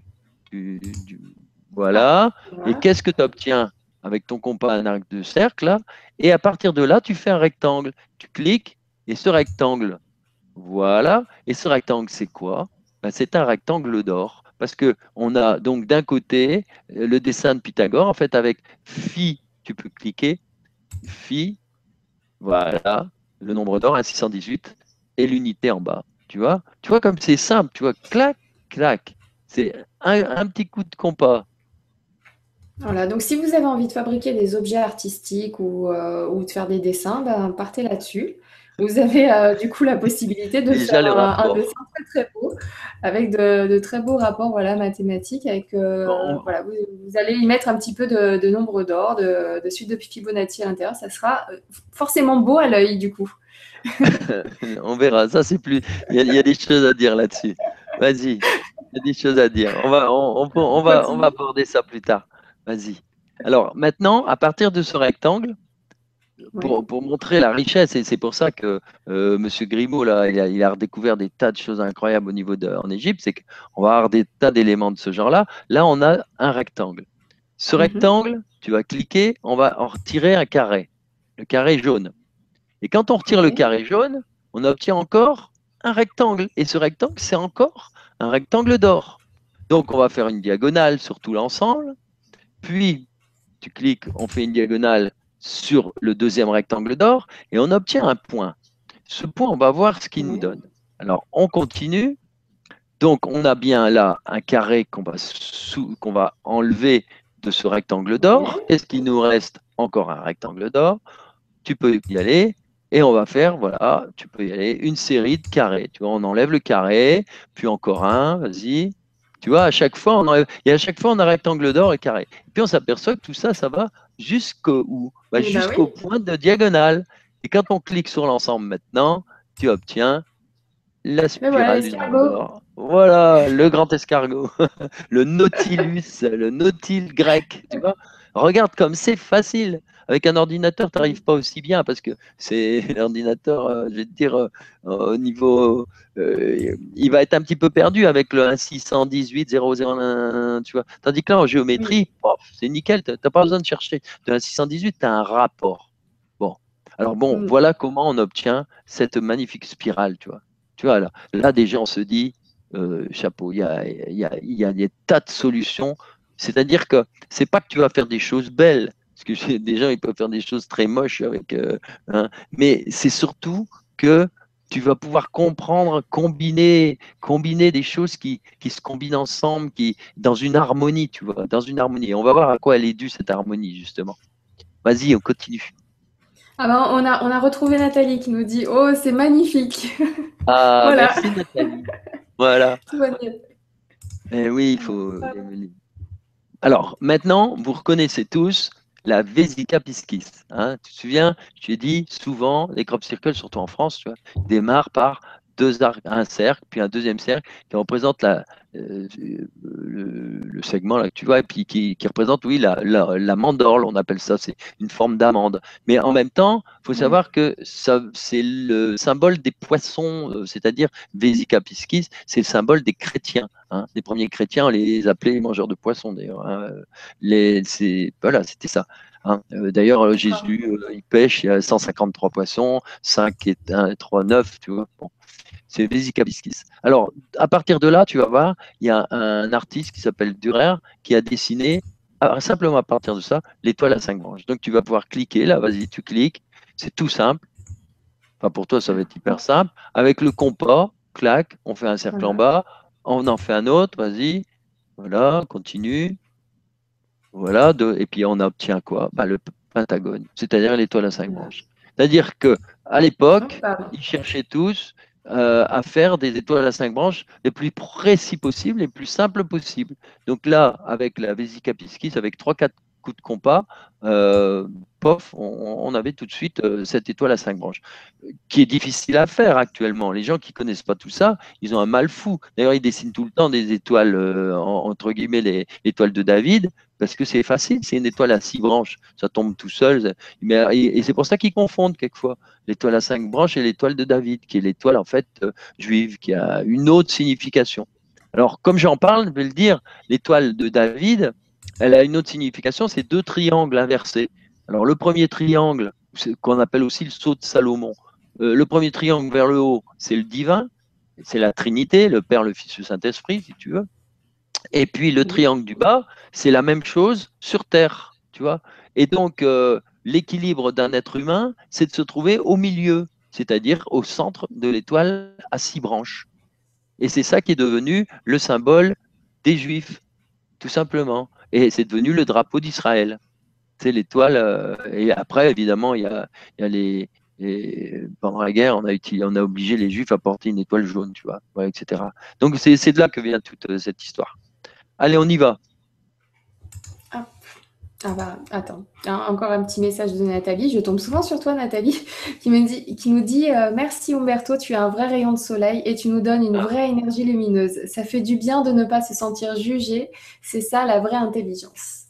Ah, euh, bah, oui, c'est sûr. Ah le jugement. Euh, de toute façon, je vais te répondre. Le jugement, c'est de l'ego. C'est tout, c'est de l'ego.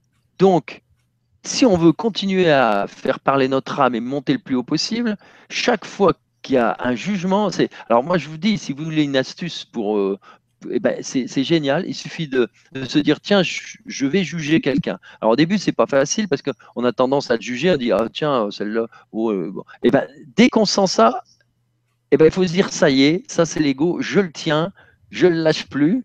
Et on change tout de suite. On dit, ça y est, je ne juge plus, je balance ça, j'en ai rien à fiche.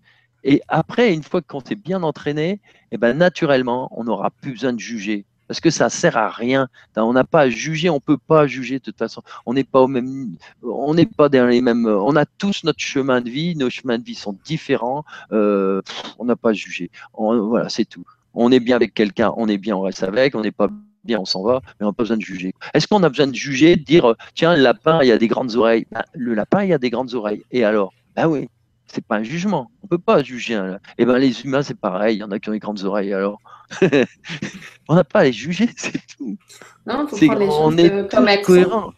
Tout, voilà, ça vient. Et tu vas voir, tu seras beaucoup plus heureux comme ça, parce que chaque fois que tu juges, tu crées dans ton aura une notion de jugement. Et à la fin de ta vie, tu n'es que persécuté par tes propres jugements. C'est ce que Jésus disait de toute façon. Et donc, à la fin de ta vie, bah, tu as tapissé ton aura de jugement, hein, et tout ça, l'univers, bah, il fait ce, ce que tu as demandé. Et puis, du coup, c'est toi que tu juges. Et tu remarqueras que les gens qui font, passent leur temps à juger les autres, bah, sont des gens malheureux qui n'ont finalement pas beau, qui, ont, qui se jugent tout le temps, quoi. Donc, bah, ils sont tout le temps complexés, donc ils se défoulent en jugeant les autres. Ah oui. En tout cas, Nathalie, dis-toi. Moi, il y a des fois, je, tombe sur des tout nouveaux sujets ou quand ça devient trop mathématique, tout ça. Je me dis juste, je sais que je ne sais rien et je le vis bien. Voilà, je suis prête à apprendre. Ah de toute façon, Nathalie, je vais te dire, tu n'as rien à comprendre de ce que je te dis là. Tu as simplement à voir à laisser ton cœur s'imbiber de, toutes ces formes qui sont des formes qui font vibrer tes cellules que tu n'as même pas idée. Hein. Ça rentre dans ton subconscient, ça va faire vibrer des clés, des archétypes de géométrie, des choses qui sont à l'intérieur de ton cœur. Mais tu n'as pas besoin de comprendre. Tu sais ce qui va se passer? Ton ego, il va venir et il va dire Oh là là, ça sent mauvais ici, il faut tout démolir. Et il va dire Je n'aime pas les mathématiques, je suis bloqué. Voilà, ça c'est ton ego. Tu le laisses tomber, tu le mets sur le côté, tu cherches pas, parce que si tu commences à taper dessus, il va, se, va se rebeller, ça va être encore pire. Tu le laisses sur le côté, tu fais semblant de rien, tu dis ouais, ouais, c'est ça, et puis tu écoutes, tu laisses pénétrer tout ça en toi. merci beaucoup Nathalie, en tout cas pour euh, tous tes commentaires ce soir, qui, qui d'ailleurs euh, sont reliés à ceux de Amici Bernard qui nous dit Umberto, j'adore ta façon de nous expliquer la vie. Merci. Donc, euh, voilà, je bois un petit coup alors. tu peux y aller, je t'en prie. Merci beaucoup, Amici Bernard. Merci beaucoup, Nathalie. Merci. Je me sens moins seule, moi, à aborder le, nombre d'or et tout ça. ah oui, oui, surtout qu'elle dort avec. Je lui expliqué tout à l'heure. Quand elle va se rendre compte qu'elle dort avec, elle va faire des rêves. Je te dirai, Nathalie, tout à l'heure, comment on fait pour le voir. Merci beaucoup. Euh, alors, ah bah tiens, je vais reprendre euh, Gérard Baptiste qui nous dit Bonsoir à vous deux, Nora et Umberto, vous êtes brillants. Merci beaucoup. Merci pour ces révélations magiques. Le nombre 1618 est la résultante absolue, la création dans son entièreté. Merci beaucoup, amour à tous. Donc voilà, merci, merci beaucoup Baptiste euh, pour ton message. Alors, on va poursuivre donc justement avec euh, ce nombre d'or et j'avais euh, j'avais fait passer cette image, j'étais revenu en arrière. Bien sûr, c'est important de montrer des c'est important de montrer des petits dessins parce que c'est là qu'on voit à quel point ce, nombre d'or est, magnifique.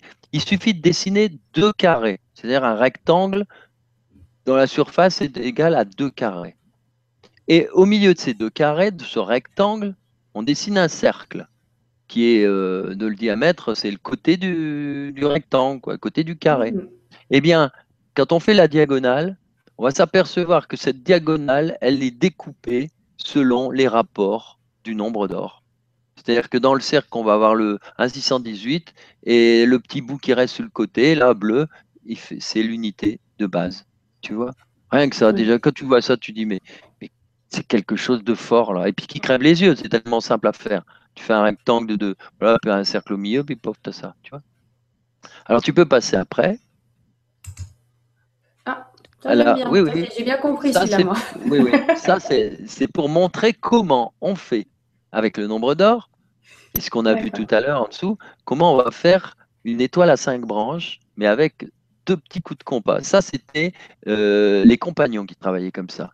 Et tu vois, c'est d'une simplicité incroyable. Mais il faut connaître. Alors, on commence par le milieu. Tu te souviens, on a dit que c'est on prenait milieu. Donc, on prend le milieu euh, du rayon, là, on place le point, et on va faire la petite diagonale qui va servir. Voilà. Et c'est le premier cercle qu'on fait. Alors, on obtient le point C. Tu vois, voilà. Et hop, on a ce point. À partir de là, maintenant, qu'est-ce qu'on fait? Eh bien, on fait euh, on, pointe son compas sur euh, B là-haut, et puis on fait passer un cercle qui passe par le fameux point C que l'on a mesuré là, par ce point-là. Et on a automatiquement, qu'est-ce qu'on a? Eh ben, On a les branches de l'étoile. Alors tu peux continuer, il suffit de reporter. Voilà, on reporte deux fois la même chose, et on a l'étoile, vas-y. Voilà, on continue, voilà, on continue, voilà, tout ça. Tu vois, c'est simple. Tu as deux coups de compas, même pas, un et demi, on va dire. Un coup de compas et demi. Et on, a déjà le, démarrage et c'est parti. Et puis après, il suffit de suivre. Donc, il n'y a, rien de difficile. Ce qui est difficile, euh, moi, je l'ai remarqué quand même dans l'éducation nationale, c'est qu'on veut tellement en mettre dans la tête des gens euh, que bah, finalement, on ne fait plus de pratique. D'ailleurs, c'est pour ça qu'ils veulent supprimer la géométrie, certainement. la géométrie, comme tous les apprentissages, que ce soit apprendre à écrire, Alors ça aussi, ils veulent l'enlever puisqu'ils veulent apprendre à écrire sur les tablettes. Alors, je ne dis pas ce que ça va donner, les neurones qu'on va avoir. Ils vont avoir des, neurones bizarres, hein, les gamins. Euh, euh, d'ailleurs, je conseille à tous ceux qui écoutent de, bien brancher leurs enfants sur la géométrie, les crop circles, des, bonnes lectures, les comptes, tout ce qu'on veut. Et puis après, bien sûr, l'informatique, c'est fondamental, c'est incontournable. Mais il faut, il faut toutes les bases parce que ça, ça fait travailler. La main doit travailler avec l'esprit, sinon on, ça marche pas. Et ce qu'on a oublié, c'est de faire dessiner les gens, les, les enfants. C'est-à-dire qu'un compas, allez, il faut travailler. Et puis, et puis ça devient des mécanismes. Et puis tu puis tu rentres dans un monde extraordinaire qui est d'une simplicité mais incroyable. Alors que si tu fais pas ça, eh ben voilà, tu fais rien travailler, puis as, Mais c'est vrai, tu as raison. Moi, je me souviens avoir passé des heures à jouer avec mon compas et à faire des rosaces et ainsi de suite. C'était, je trouvais ça trop marrant. Donc, euh, oui, c'est vrai. Bah, voilà. Euh, et si on t'avait appris, on t'avait appris deux, trois petites choses, comme ce que je viens de te montrer, mais tu aurais fait autre chose que des rosaces. Tu aurais fait des mandalas extraordinaires. Parce que la rosace, c'est toujours le même truc. C'est toujours euh, la base, c'est l'étoile à, six branches. C'est ce que je disais tout à l'heure. C'est-à-dire que tu fais trois fois rien, mais tu tournes, tu rajoutes, tu rajoutes. Mais si on te donne deux, trois petits éléments de plus, alors là, ça explose dans tous les sens. Oui, donc euh, donc c'est vrai que finalement, ça n'a pas l'air très très compliqué. Euh, pas du tout. Et, et oui, donc Amusez-vous à, amusez-vous à vous amuser avec un compas en partant de, ces explications et, en plus, regardez jusqu'où ça peut aller. Et oui. Et en plus, quand tu fais ça, tu es en contact avec le, je vais dire, avec euh, les, avec tout ce qui est supérieur, quoi.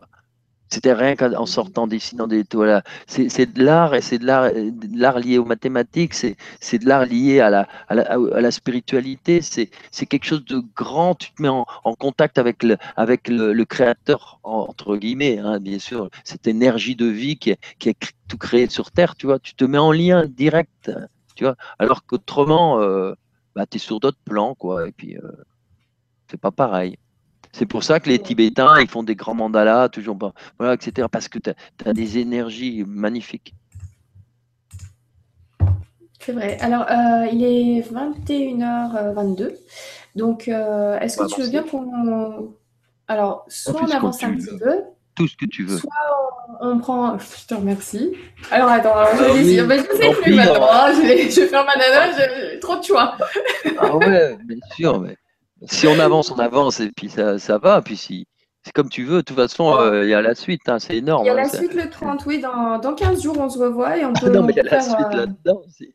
Ah oui, il y a la suite, euh, il, y a la, il y a la suite là-dedans. mais c'est vrai qu'on a quelques questions. Comme il est déjà donc, presque 21h30, mm. je pense que ça serait bien qu'on prenne un petit peu des questions. Ah oui, vas-y, vas-y. Et puis, sauf, si au niveau du, du, dossier. Attends, je vais te montrer simplement la, la photo qui suit l'image qui suit pour que tu vois si euh, on peut s'arrêter là ou si tu souhaites quand même aller un petit peu plus loin. Ben là, c'est simplement euh, quelques phrases pour montrer que là, tu as Durer le, et qui a fait son autoportrait. Donc, tu vois, le mathématicien qu'on voyait tout à l'heure, qui a fait ces magnifiques gravures à l'eau forte, là, avec l'ange et la mélancolie, ben là, tu le vois dans sa, une peinture qu'il a fait de lui-même, un autoportrait. Et puis, donc tu pourras cliquer après, mais on va lire les phrases. Et lui, il était aussi poète et il racontait des choses.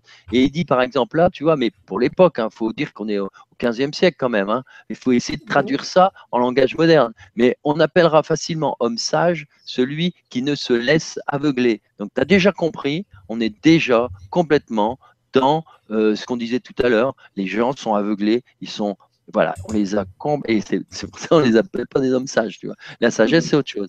Alors, euh, c'est le conditionnement, tu vois. Lui, il parle d'aveuglement. Actuellement, on pourrait appeler, ça formatage, conditionnement, tu vois. Et puis, euh, bon, puis euh, tous les comment on aveugle les gens avec la télé et compagnie, quoi. Enfin, le, divertissement entre guillemets, tu vois. Bon, euh, quand je dis ça, ça ne veut pas dire qu'il ne faut pas s'amuser, bien au contraire. Mais tu vois, c'est bon, faut sentir la différence entre la perte du temps et puis euh, être dans l'amour et la joie avec les autres. Tu vois. Alors il donne une autre phrase. Celui qui cultive une grande sagesse supporte également plaisir et tristesse. Bon, ça, ça veut dire, tu vois, que plus on va se euh, se détacher, plus on va monter en vibration aussi, euh, plus justement, ben, l'ego qui nous ramène ah c'est beau ça oh c'est pas beau ça ah, il fait beau aujourd'hui oh il fait moche bon tu vois on n'y est plus dans ce domaine là tu vois et donc, on supporte également plaisir, c'est ce qu'il voulait dire, plaisir et tristesse, c'est que tu te dégages complètement de tout ça. Quoi. Vas-y. Je, viens de jeter un œil au dossier. Je pense qu'on va avancer encore un petit peu hein, avant de passer bah. Mais oui, on est dans la philosophie. Alors, Albrecht Dürer, donc tu vois, en 1509. Alors voilà ce qu'il dit aussi celui qui sait discerner la tentation, bon, à l'époque, euh, on va dire, nous, on va traduire, il sait discerner l'ego, tu vois, et c'est y résister par la sagesse que Dieu lui octroie. En gros, il s'est résisté par euh, cette conscience qu'il a, qu'il a développée, son éveil, tu vois. Celui qui, en toutes circonstances, garde son cœur pur, donc qui garde l'amour, l'amour au sens euh, euh, omni, tu vois, pas le côté appartenance, l'amour, voilà, inconditionnel, et eh bien, il a choisi le couronnement de la. C'est-à-dire, en gros, il a, bah, voilà, il est, il est dans l'axe, quoi, en gros. il faut retraduire un petit peu parce que, voilà. Allez, sur ces belles paroles, voilà notre fameuse étoile. Et là, on la décortique un peu et on a tout compris, tu vois. On comprend que chaque fois que tu prends un des côtés, tu divises par le précédent, à chaque fois. Alors, par exemple, la petite branche C, BC divisée par le, la largeur de la branche, tu obtiens 618.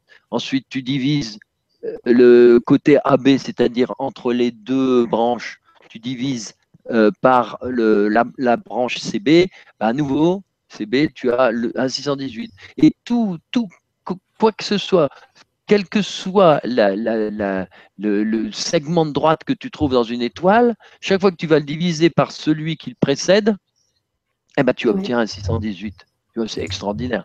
Et alors moi, j'ai rajouté une autre vision qui est, qui est beaucoup plus là ésotérique, spirituel, et puis, euh, mais qui, qui, qui, suit euh, tout ça. C'est que chaque fois que tu regardes les angles, tous les angles de, comme par hasard, tous les angles de cette étoile, 72, 108, 36, 54, 18, etc. Chaque fois que tu as, tu fais la numérologie, 7 et 2, 9, tu vois, 6 et 3, 9, 1 et 8, 9, etc. C'est-à-dire qu'en fait, cette étoile elle, c'est pas pour rien qu'elle était euh, pratiquement, euh, c'est l'étoile de la naissance de Jésus, par exemple.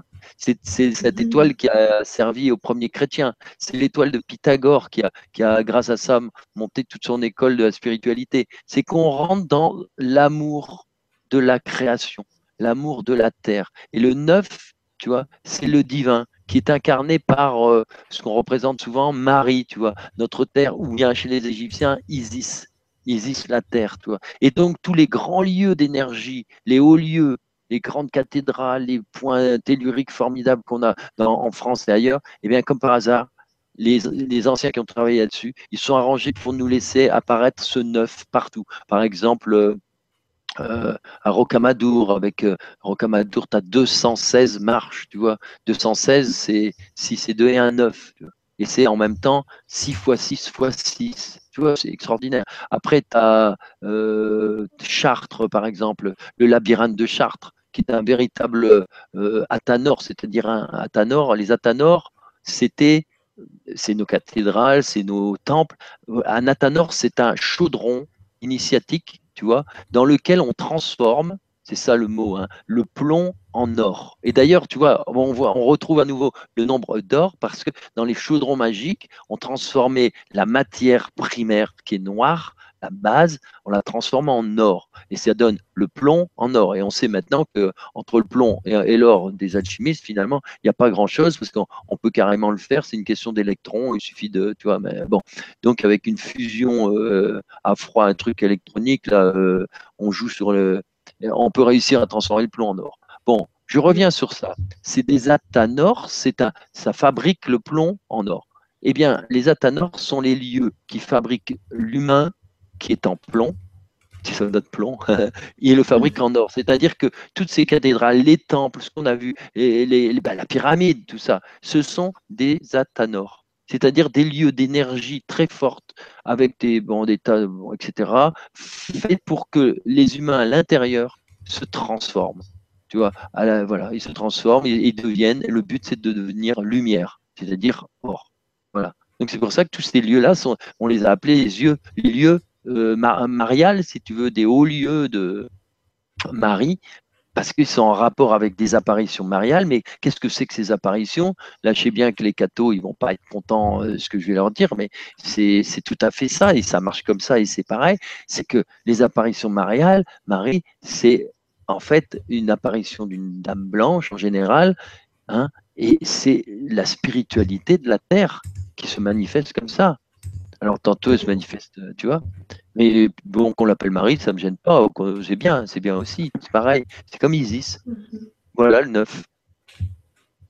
Eh oui. En lien avec le nombre d'or, avec cette étoile à cinq branches. C'est ça. Il faut. Euh, est-ce que tu as ouvert les questions, Berto euh, Tu sais, l'icône, le non, quatrième mais, en partant de, euh, Je peux le faire. Alors, c'est où? Jaune Alors, c'est le quatrième. voilà, celui qui est marqué Q et A. Voilà, chargement. tu peux l'ouvrir. Voilà. Tu peux voir les mhm. questions sur ta droite et j'en ai sélectionné une. En fait, c'est une, numérique, donc il faut, il faut l'avoir sous les yeux. Donc, il, nous, il nous dit en dépit de tout ce qui arrive dans notre monde et pour nous rapprocher et vivre en harmonie, nous, devons, nous ne devons pas faire fi de cet or intérieur. Ah, c'est génial. Merci beaucoup, Eric, vraiment, merci. Ah oui, c'est beau. Et c'est à quel endroit? Parce que je ne la vois pas, moi. Hein. Oui, il y en a tellement. Alors, euh, la question qui est sélectionnée, donc elle apparaît en bleu tout en haut. En bleu tout en haut Oui, elle, est, elle a un fond bleu, donc euh, tu la vois pas? Non, bah tu sais, je bricole. Non, tant pis. Alors, y avait un Non, mais je te fais confiance. Toi, tu travailles là-dessus, moi, je travaille sur euh, autre chose. Très bien. D'ailleurs, je vais reprendre le, je vais reprendre le fichier parce que c'est vrai que tout à l'heure, je suis allée jeter un œil sur ce qui nous attend encore derrière. Donc, euh, finalement, il y a encore pas mal, pas mal de, choses. Donc, on va bah essayer un petit peu d'avancer encore ce soir. Et comme on est bien tranquille et que voilà, on apprend plein de choses, on, va aller un petit peu plus loin. Donc là, il est 21h30. On, on, met les... Voilà, puis ça n'empêche pas de mettre les questions. Alors là, voilà, on a vu la Tanor, hein, donc, euh, euh, qui est devenue donc les temples, etc., les églises. Et comment on fait les, euh, à la fin du Moyen Âge, quand les, les compagnons ont découvert euh, la suite de Fibonacci et qu'ils ont réussi à, à, bricoler tout ça, euh, ce que les anciens ne connaissaient pas bien, parce qu'ils ils avaient déjà des éléments, mais ils ne les avaient pas tous. Quoi. La suite de Fibonacci, ils n'avaient pas encore réussi à mettre le doigt dessus, c'est le cas de le dire. Eh bien, les compagnons travaillaient avec, comment dire, des, des dimensions qui étaient ces dimensions que tu vois là, qu'on a appelées par exemple donc euh, la coudée, hein, on verra ce que c'est, la coudée royale. Et quand on divise symboliquement, bien sûr, par le nombre d'or, parce que du coup, ils l'ont ils fait fonctionner avec directement le nombre d'or, on avait le pied, puis divisé, ça donnait l'empan. L'empan, c'est l'écartement des, des mains pas bien dessiné là, mais c'est quand on écarte bien les doigts. Généralement, l'empan il, il, fait 20, 20 cm. Et ensuite, quand on ferme, c'est la palme. Et puis l'intérieur, c'est la pomme. Donc en fait, symboliquement, on les, a, appelés comme ça. Mais en fait, ils travaillaient avec ces mesures. Donc ils étaient toujours dans les mesures que tu trouves dans l'étoile. Ils étaient donc tout le temps dans des mesures qui étaient liées au nombre d'or. Et c'est comme ça qu'ils ont dessiné cathédrale. Tu peux continuer la suite ça nous éclaire. Et voilà les fameux triangles dont parlait euh, quelqu'un tout à l'heure, je ne sais plus son nom, disait euh, quel est le triangle d'or, etc. Et bien là, il y, a pas mal de triangles. On va le voir parce que c'est ces triangles qui apparaissent aussi dans les tableaux de Léonard de Vinci, etc. On va voir, ou dans les constructions. Alors, il y a par exemple le triangle A, le premier, c'est le triangle des bâtisseurs. Alors, quelle, quelle est la, la caractéristique? Eh bien, c'est tout simplement que le côté, il fait 1 et que la diagonale, elle fait racine de 5. Bon, ça c'était, euh, bon, c'est comme ça qu'il l'a appelé, euh, bâtisseur. Ensuite, tu as le symbole en bas, le B, c'est le symbole d'harmonie, le plus beau triangle d'harmonie, qui est en fait le triangle équilatéral. C'est à partir de là qu'on a fait l'étoile de David, hein, le saut de Salomon, c'est deux triangles comme ça. Ensuite, on a ce qu'on appelle le triangle sublime. Alors celui-là, il est très, très intéressant. Le côté de bas, la base, il fait 1, l'unité de base. Et le côté, les deux côtés de chaque, côté, c'est le nombre d'or. Voilà. Et en fait, si on regarde bien, c'est, on est toujours dans l'étoile à cinq branches, hein, tu vois. C'est phi. tout simplement. Ensuite, tu as le triangle divin, qu'on appelle le triangle divin en bas. C'est le contraire. Tu as les deux petits côtés qui font 1 et le grand côté de la base qui fait le nombre d'or, c'est-à-dire un 618. Voilà. Tu vois, les, les triangles, en fait, c'est un jeu entre le rapport, tu vois, euh, le 1 et le rapport 1 618. Alors tu peux regarder le deuxième, c'est pareil, mais ça permet d'avoir une, notion un petit peu plus approfondie. Là, on a ce qu'on appelle le triangle d'or. Enfin, pas, pas le triangle d'or, attention, il y en a deux. Hein. Il y a le triangle du rectangle d'or, dont le côté fait 1 et puis le grand côté, il fait phi, un 618. Ensuite, en dessous, tu as le triangle d'or, là, celui qu'on appelle d'or, qui fait 1 et c'est la diagonale, c'est-à-dire l'hypoténuse qui fait un 618. Donc c'est un autre côté, tu vois, ça donne encore des, triangles rectangles intéressants. Ensuite, tu as ce qu'on appelle le triangle d'Isis, qui est très connu par, euh, par les cordes à, 12 nœuds, ou enfin, ou à cordes à 13 nœuds. Alors, le triangle d'Isis, c'est le triangle 3, 4, 5, ce qui permettait avec 3, 4, 5 à chaque fois de, faire euh, euh, un angle droit. Et c'est 3, 4, 5 qui a donné à Pythagore qui, a permis à Pythagore de faire sa première grande démonstration. C'est-à-dire que quand tu prends en 5, si tu fais un carré, 5 fois 5, ça fait 25. Si tu fais euh, les autres côtés, c'est-à-dire 4 fois 4, ça fait 16. Si tu fais 3 fois 3, ça fait 9. Et lui, il a compris qu'en faisant le côté au carré, c'est-à-dire 4 fois 4, 16 plus 9, eh ben, qu'est-ce que ça donne? 25. C'est-à-dire que la racine de 16, c'est 4, la racine de 9, c'est 3, la racine de 25, c'est 5. Et il a découvert comme ça son fameux théorème euh, A2 plus B2 égale C2, etc. etc. Tu vois, bon, c'est avec qui voilà, mais en fait, c'est simple, hein, mais je vais vite. Et après, tu as, tu connaissais, hein, le triangle de Khéops, eh ben, c'est le triangle, bah, bah, tout simplement, de la pyramide, où on a euh, la demi, le, euh, tu as un pour le, au sol, hein, euh, et puis tu as, le nombre d'or pour ce qu'on appelle l'apothème, c'est-à-dire la coupe de la pyramide. Voilà, c'est-à-dire que la pyramide, eh ben, elle contient exactement le nombre d'or rien, que, rien que déjà son dessin. Et on remarquera que dans la nature, ça existe tout ça, parce que ce qu'on appelle le tas de sable, eh bien, dans un tas de sable, euh, un tas de sable idéal, c'est-à-dire que bon, euh, tu as un grand tas de sable, tu laisses bien tomber bien sec, etc., dans, sur les bonnes conditions, eh ben, tu as un tas de sable, eh il va représenter exactement ce rapport-là. C'est-à-dire que la pente fera 1,618 et au sol, ça fera un mètre. C'est-à-dire qu'en l'occurrence, là, c'est 2 mètres par 1,618, puisqu'on prend les deux côtés. La base complète. Voilà, tu as vu, c'est clair. Hein. Et regarde la, corde à 13 nœuds, voilà, c'est ce qui permet d'avoir le, petit, euh, le petit triangle. Alors, les anciens, les compagnons, ils travaillaient avec ça. Ils avaient cette corde à, à 13 nœuds, donc ils faisaient tous leurs rapports, ils faisaient leurs angles droits comme ça, te clac, clac, clac, 3, 4, 5. C'est comme ça qu'ils faisaient leurs angles droits. Pour ça que cathédrales, elles sont nickel, elles sont bien droites, c'est parfait. Ils n'avaient pas d'autre outil, ils faisaient ça avec une corde. Alors Fibonacci, on y arrive. Alors, il est né à Pise, euh, c'est encore un Italien du 12e, et c'est lui qui va découvrir cette suite en, travaillant sur, euh, sur la nature et notamment euh, symboliquement prendre les lapins parce qu'un jour ils se sont demandé comment ça se fait que les lapins hein, ils se multipliaient tant, il y avait trop de lapins et donc lui il a voulu savoir comment comment ça se passait puis mathématiquement il a découvert la suite de la suite qu'on appellera Fibonacci. Voilà. Tu peux aller à la suite. Alors, Nathalie qui nous dit Umberto, prof de maths, Umberto, prof de maths. C'est tellement simple qu'Umberto explique. Donc, il euh, faudrait que tu fasses une reconversion, je pense. Oui, trop tard. Mais je suis architecte, hein, alors donc euh, j'y suis passé, mais c'est des maths différentes, tu vois. De, toute façon, il ne faut pas qu'il s'en fasse trop, parce que je vois mon fils, c'est pareil. Il a fait, il a, fait maths, maths, maths pour pouvoir euh, aller en médecine, et puis après, il n'a jamais pu faire de maths de sa vie, quoi, tu vois. Bon, c'est l'outil, il faut comprendre que les maths, c'est actuellement un outil de sélection pour, voilà, c'est un outil de sélection à l'école. Alors, suite de Fibonacci. Ah, On a des petits lapins. D'ailleurs, j'avais vu Voilà quelqu'un les qui avait petits dit lapins. Ah, bonsoir à tous. Est-ce que les. Alors, c'est. euh, je vais remonter la question. C'est Pierre qui nous dit Bonsoir à tous. Est-ce que les oreilles de lapin sont faites avec le nombre d'or? Et ben voilà. Regarde, on tombe sur cette image-là. Mais s'il veut. J'ai- Si, C'est hallucinant, mais cette soirée se fait vraiment. euh, voilà, on, on est liés là. Autant vous qui nous regardez que Humberto ou moi, on, on se partage le même cerveau. Bon, ceci dit, euh, le, la courbe, la courbe qu'il y a dans l'oreille de. Comment il s'appelle, tu dis? Alors, euh, la coupe qu'il y a dans l'oreille de Non, Pierre. non, non, non, non. Le, le, celui Euh, qui a posé la question.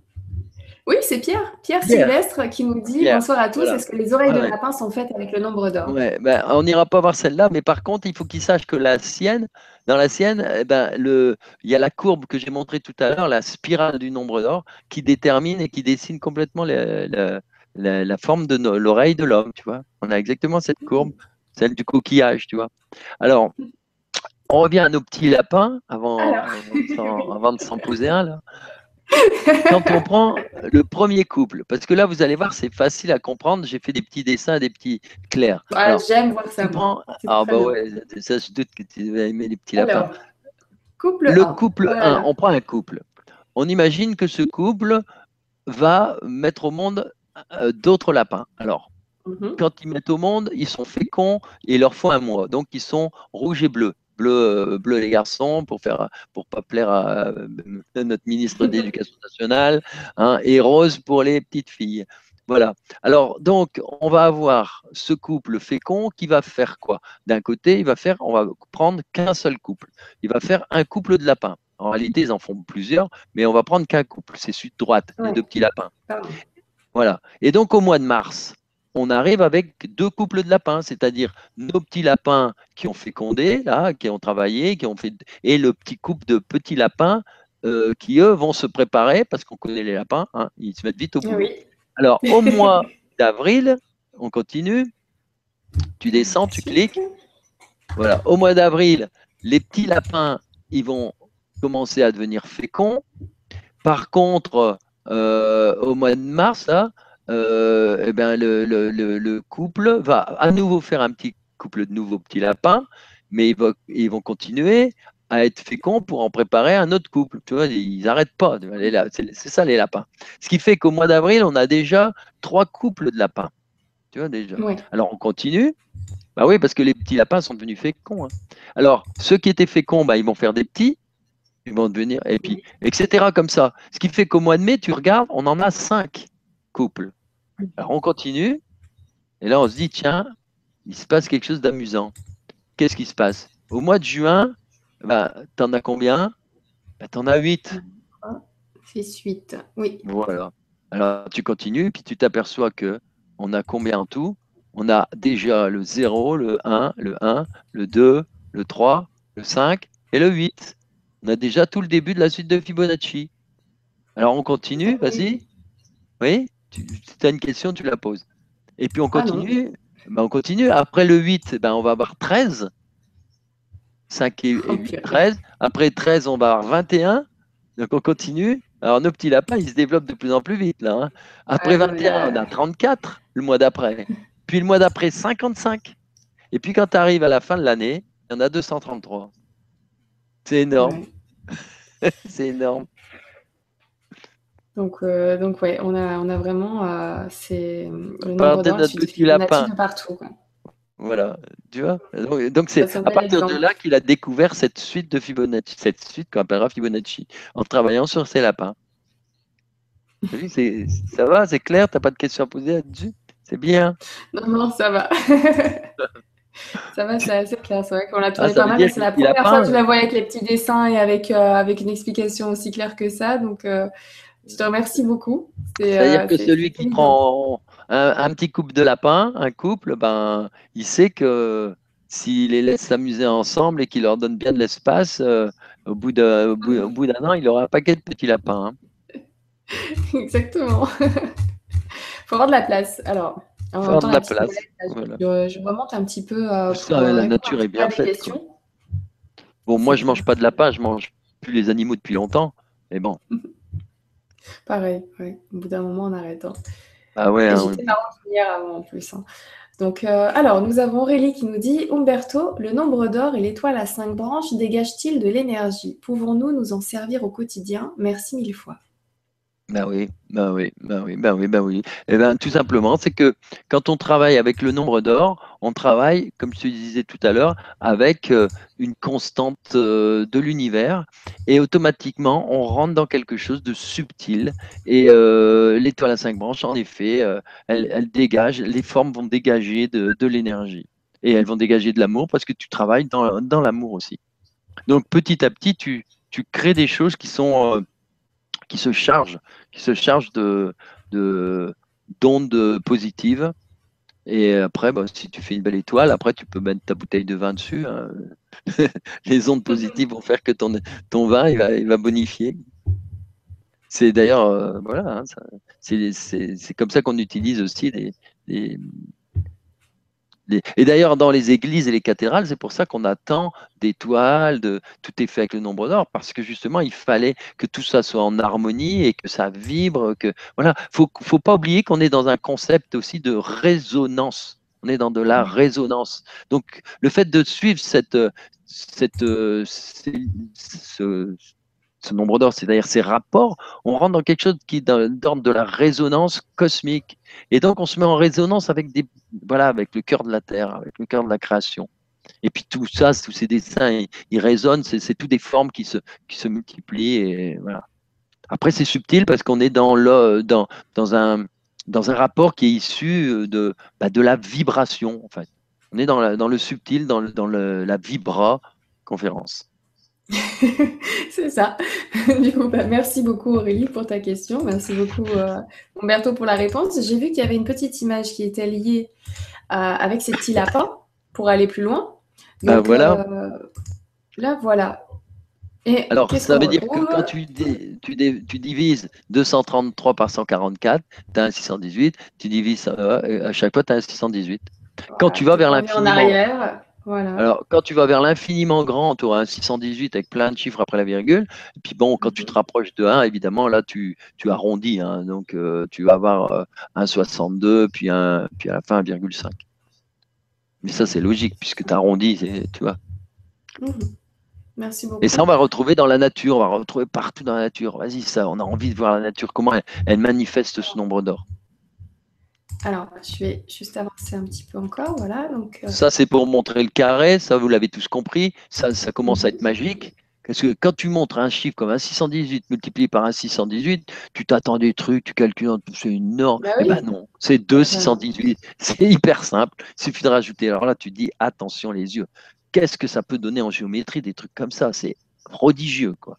Alors, appuie sur la suite maintenant. Ouais, bon, bah ça c'est la même chose, vas-y, c'est la même chose mais destinée, vas-y, ouais, ouais. Voilà, c'est ça que je voulais. Alors, ça ce sont les puissances. Alors, on a vu la première puissance qui fait que le nombre d'or multiplié par lui-même, ça donne le nombre d'or plus 1. Donc là, on a toute la série, nombre de phi puissance 2, puis puissance 3, puis 4. Alors, si on te dit demain, multiplie le nombre d'or par lui-même cette fois, qu'est-ce que ça donne? Tu te dis, wow, c'est compliqué. Eh ben non, en une seconde, un 618 multiplié par ça, ah bah, en une seconde, tu sais, bah oui, c'est 13 fois le nombre d'or plus 8. Alors tu vas me dire, comment on fait? Alors vas-y, clique la suite. Tu vas voir, je vais tout ordonner. Et qu'est-ce que tu obtiens? C'est merveilleux. Tu t'aperçois que quand tu as la puissance 2, puissance 3, puissance 4, puissance 5, eh ben c'est égal à quoi? À quelque chose qui s'aligne aussi dans la suite de Fibonacci. C'est-à-dire que tu as un phi, deux phi, trois phi, 5, 8, 13. C'est-à-dire que en plus de ça, tu as plus quelque chose. Et ce quelque chose, tu remarqueras, c'est à nouveau la suite de Fibonacci. Regarde à côté, c'est 1, 2, 3, 5, 8, 13. Alors ça veut dire que c'est facile de faire phi puissance 9. Phi puissance 9, et eh ben ça, je te le dis tout de suite, c'est clair, je regarde l'image, ça fait quoi? Eh ben ça fait 34 phi plus 21. c'est clair. Alors tu regardes la suite pour voir si j'ai bon. Phi égale, vas-y, tu cliques. Et ben voilà. 34 plus 21. C'est ultra simple. On peut même faire phi puissance 10. Ce sera tout simplement 55 phi plus 34. 34. C'est énorme. Maintenant, bon. aussi, c'est bon. c'est pas énorme. Pensez-y pour les repas de famille, pour faire le malin. Ah ouais, pour pas le malin, ouais. Ah oui, c'est génial. Tac, euh, voilà, c'est vrai, c'est vrai. Alors, les phi et le nombre, utilisés partout dans l'ordre caché de la création, et il fallait donc, euh, c'est pour ça les anciens l'ont employé dans tous les édifices qui étaient dédiés au créateur, c'est-à-dire euh, voilà, euh, ah bah c'est pour ça. Et quand on voit les crop circles, c'est pareil. C'est une façon de dédier ces, ces, magnifiques créations qui vont être énergétiques puisqu'il y a aussi nombre d'heures dedans, plus ça, plus ça, tu vois. Et c'est une façon de les dédier toujours au grand créateur. Voilà, tu vois. on commence à comprendre pourquoi. Voilà, on avance. Euh, le temps passe. Et ben, on peut poser des questions comme on veut. Je, suis désolée, c'est vrai qu'il voilà, est, voilà il est déjà 10 h moins 10. Donc, eh on, ben, va finir peut-être sur ce tableau. Ouais, on peut s'arrêter. Tu vois ce tableau? Qui représente le, grand artiste Durer dont on parlait tout à l'heure, qui a fait des poèmes, qui a travaillé sur. Bon, et eh bien regarde, il met sa main au cœur, tu vois, et à base du cœur, ça dessine l'étoile de David, dans laquelle il a sa tête complète dans le premier triangle, tu vois, triangle divin. C'est relié au cœur, tu vois, et ça passe par le, tu vois, l'étoile qui passe par le, front, là, complet. Et après, bah, tu as tout le reste, tu vois, c'est le nombre d'or, enfin, tous ces. Euh, je, viens de voir juste une chose. Euh, je vais revenir un tout petit peu en arrière parce que c'est vrai que je viens de remarquer que l'image était bloquée sur toi pendant qu'on faisait le développement. Donc, je vais la, juste la rebloquer. Hop, je la mets sur toi et je reviens un petit peu en arrière juste pour vous montrer les tableaux parce que peut-être que finalement, on en a parlé, mais euh, vous n'avez peut-être pas vu les images. Donc, voilà, je remets simplement ces images-là. Donc, on était parti là-dessus. Euh, et là, donc, c'était ici qu'on avait pu voir la suite de Fibonacci. Je pense que c'était bon, mais euh, au cas où, je préfère juste vous les repasser. Comme ça, vous pourrez mettre pause dessus et voir un petit peu ce qui s'est passé. Et donc, ce qu'Umberto avait facilement calculé. Et quand on, voit comment, euh, c'est très facile. voilà, c'était juste ça. Et on revient donc sur ce tableau-là où tu parlais donc au niveau du, du cœur. Donc, euh, bah oui, parce que tu vois, grand artiste qui, qui se peint lui-même, c'est son autoportrait. Hein, c'est un grand mathématicien, philosophe, euh, tu vois, à l'époque. Et, et, et, actuellement, bon, c'est ça qu'on a besoin aussi, parce qu'on est tous on est tous ça, on est tous ça, on est tous artistes, on est tous mathématiciens, on est tous philosophes, on est, on, est tous tout ça. Maintenant, il faut éveiller en nous tous ces potentiels. Voilà. Eh oui. Après, à des niveaux euh, différents, peu importe. J'enlève, euh, j'enlève donc le dossier. Donc on reprendra, on, reprendra des petites questions. On va prendre les petites questions et la suite du nombre d'or de l'étoile à 5 branches, c'est prévu pour le mardi 30 juin à 20h en direct, comme d'habitude. Euh, et, j'ai regardé un petit peu ce qui restait. Donc c'est vrai qu'on fera, on fera peut-être une heure et demie, deux heures, mais euh, voilà, en deuxième à la vitesse, à la vitesse à laquelle on va, euh, c'est très bien, mais il faudra une paire de séances. mais là, il faut dire aussi qu'on a fait une demi-heure sur les, sur les crop circles euh, récents. Oui, d'accord, c'est vrai, mais c'est vrai. Mais c'était nécessaire. Hein, c'était, c'est vrai. Euh, l'actualité qui prime quand même. Exactement. Donc voilà, j'ai vu des petites questions derrière, notamment sur ces crop circles. On en a parlé au début d'émission, donc je vous inviterai à revisionner euh, la vidéo. Umberto nous a tout dit. Merci beaucoup. Alors, donc nous allons prendre la question de Mireille qui nous dit Bonsoir Nora et Umberto, très heureuse de vous retrouver. Pi étant un nombre magique et le nombre d'or étant ce qu'il est, quelle différence ou point comme, euh, ou point comme entre, entre les deux euh, au point de vue scientifique ou spirituel Merci. Alors, j'ai pas bien compris euh, une partie bah, Moi, j'ai compris. Mais j'ai très bien compris. J'ai très bien compris. Pi comme le nombre d'or, d'ailleurs on retrouve toujours pi dans les crop circles comme on trouve le nombre d'or, mais tout simplement pi est un nombre transcendant, il ne s'arrête pas, hein, on peut pas. J'ai même vu, je crois que c'est en Suisse, il y a très longtemps, un peintre qui s'est amusé à, euh, écrire tout le nombre d'or sur une coupole, et ça n'en finit pas, quoi. Bon, mais ils n'arriveront, on n'arrivera jamais parce que je sais plus quel est le, le japonais, l'ingénieur japonais qui, avec ses ordinateurs, s'est amusé à, calculer le, le, pi avec euh, je sais pas combien de millions de chiffres après la virgule, tu vois. Bon, et le nombre d'or, c'est pareil. Et tous les deux sont liés de toute façon. Il existe une, une petite formule euh, que les Égyptiens connaissaient Et qu'en plus de ça, alors, il l'avait eu de qui? Parce que pour connaître ces choses-là, qui sont hyper incroyables mathématiquement, qu'on découvre que maintenant, euh, euh, de plus en plus précisément, mais à l'époque, euh, ils ont essayé, ils, connaissaient, puis ils ont approché. Alors, ils l'ont représenté par un pharaon, enfin, c'est un, c'est pas un pharaon, c'est un le tombeau, quoi, comment on appelle ça, le, sarcophage, voilà, le sarcophage d'un pharaon qui est allongé donc en oblique c'est-à-dire sur euh, le triangle d'Isis, à 3, 4, 5, donc tu vois l'angle, et puis qui a le bras, un bras en l'air. Et quand on fait le total, eh ben, on s'aperçoit qu'on trouve la formule qui permet de passer du nombre d'or à pi, tout simplement. Alors, je, on aura peut-être l'occasion de le voir. Ça veut dire que de toute façon, mhm. pi et le nombre d'or sont, sont, sont liés. Et la preuve en est, c'est que la pyramide de Khéops, quand on prend le carré de la surface c'est-à-dire le périmètre simplement de la base. Le périmètre, c'est la quadrature du cercle, c'est-à-dire que ce périmètre, il a la même longueur que le cercle qui passe par la pyramide, c'est-à-dire euh, donc donne le rayon.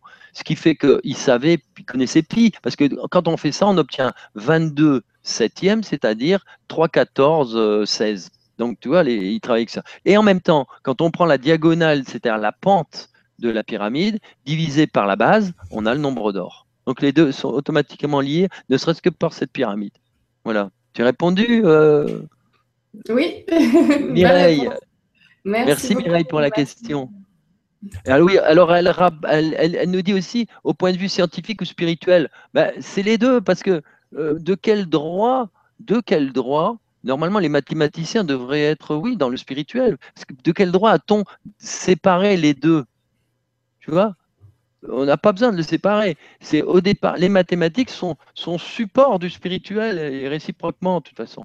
Parce qu'au début fut le verbe, c'est-à-dire la vibration, et la vibration, elle s'incarne sur Terre, et puis ben, elle vibre, euh, ça fait de la musique, et la musique c'est des notes, et puis les notes, voilà, c'est des alignements, des suites, c'est des suites comme Fibonacci, etc.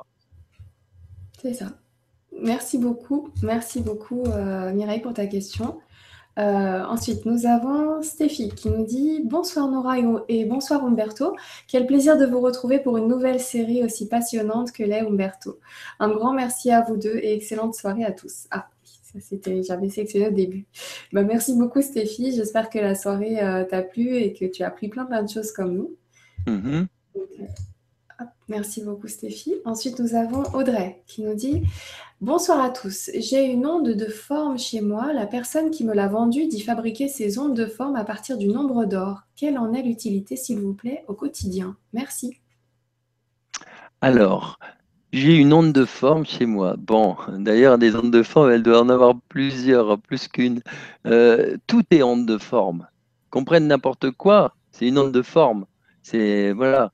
Après, il y a les ondes de forme qui seront très puissantes et très positives puis d'autres qui seront, pareil, négatives. Par exemple, tu prends un tableau, tiens, on va en profiter, un petit tableau comme on faisait de temps en temps euh, nos grands-mères, avec tous des clous et puis euh, des fils qui sont reliés, puis ça fait un dessin. Euh, bon, il eh ben, faut savoir qu'au niveau des ondes de forme, bonjour les dégâts, c'est très mauvais parce qu'une planche à clous, même, même que tu l'installes sur ton mur, bah, c'est tout ça. Ça crée des ondes qui sont pas bonnes. Par contre, tu mets une belle photo de Nora au mur, tu vas avoir une onde de forme déjà qui va vibrer positivement. Alors si en plus tu mets un triangle d'or, tu mets une étoile à cinq branches, etc., des jeux avec des, figures géométriques superbes, etc., tu auras quelque chose. Dès que tu mets de l'amour sur un mur, tu as déjà quelque chose. Tu peux mettre une pierre, par exemple, tu as des ondes, etc. Et après, tu as non seulement les ondes de forme, mais ça va se coupler après avec la matière, parce que, euh, par exemple, des cristaux, c'est encore d'autres ondes. Mais euh, tout ce qui est dessin, on a des ondes de forme. Par exemple, si tu, on va prendre l'onde de forme d'une pointe d'armoire, par exemple. Si euh, tu as ton lit, par exemple, en face, tu dors en face de l'angle d'une armoire, bah, faut savoir que tu reçois en permanence euh, une onde de forme négative parce que l'angle de cette armoire envoie une onde de forme qui est, euh, qui est pas bonne.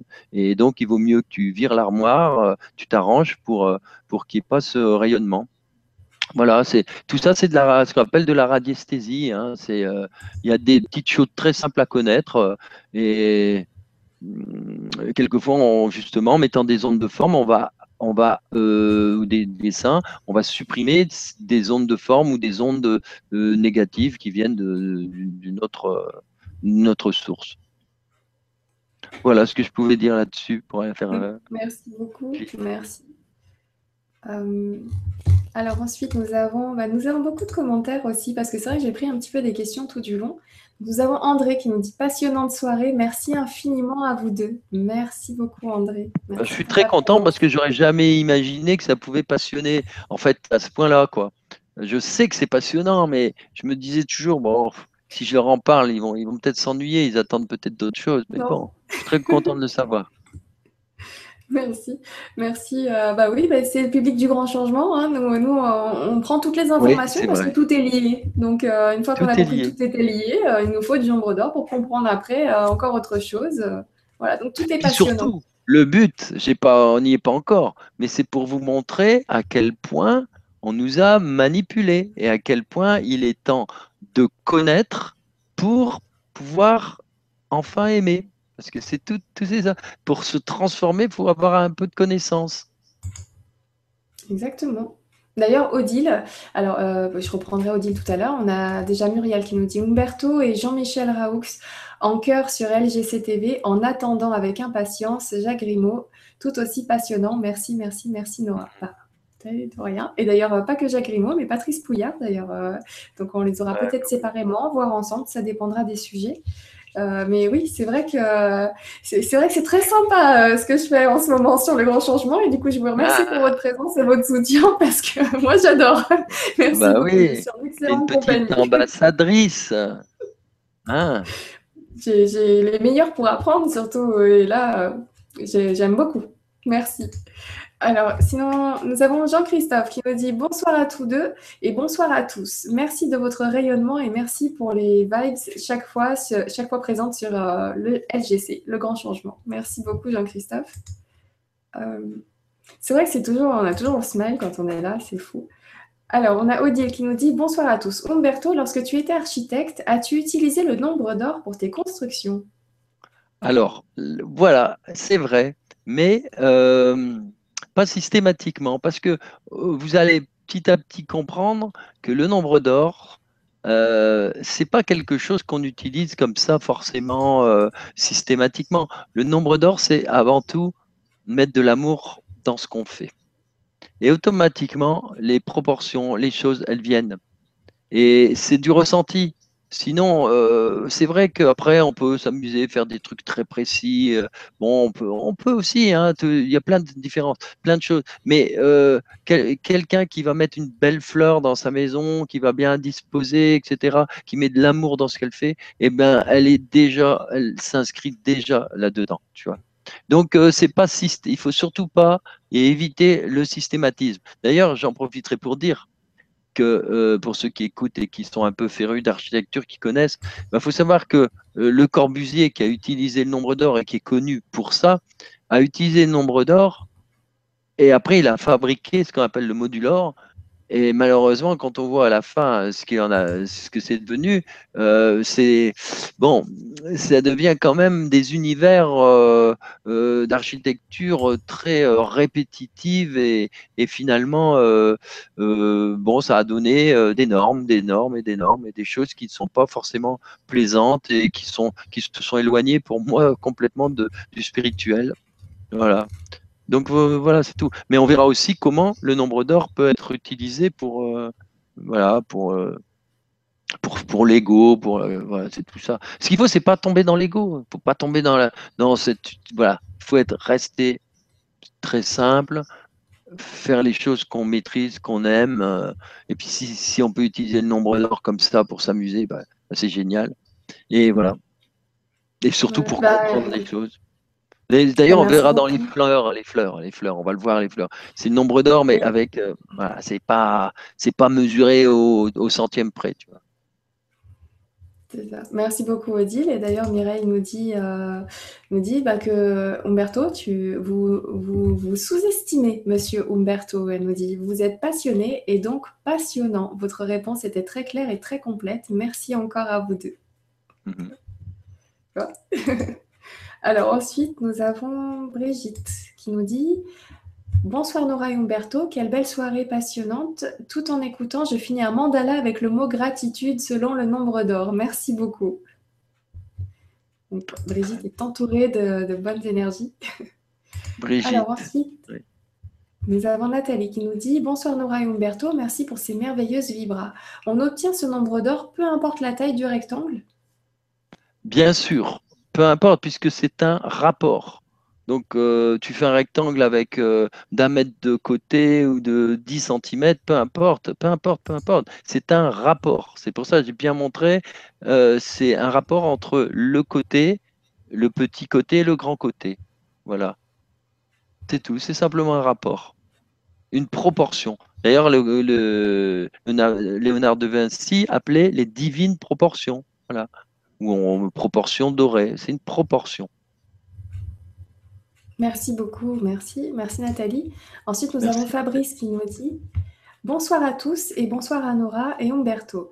J'ai entendu une fois que le nombre d'or se retrouvait même dans la physique quantique. Pouvez-vous me confirmer?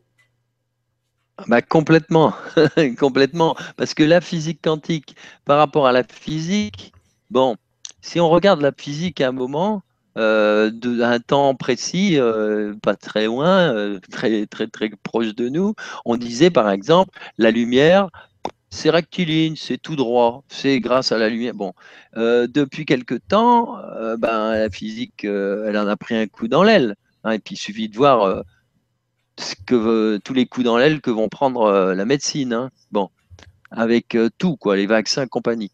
La science fait des erreurs, hein, on le sait mais elle ne fonctionne que comme ça aussi. Hein. Et eh bien maintenant, on sait que la lumière, euh, bah, elle n'est pas euh, forcément droite puisque euh, on a découvert des planètes et elles n'étaient pas dans l'axe parce que bah, la lumière qui venait, bah, elle, elle, a subi des courbes à cause de la gravitation, enfin des choses comme ça, etc.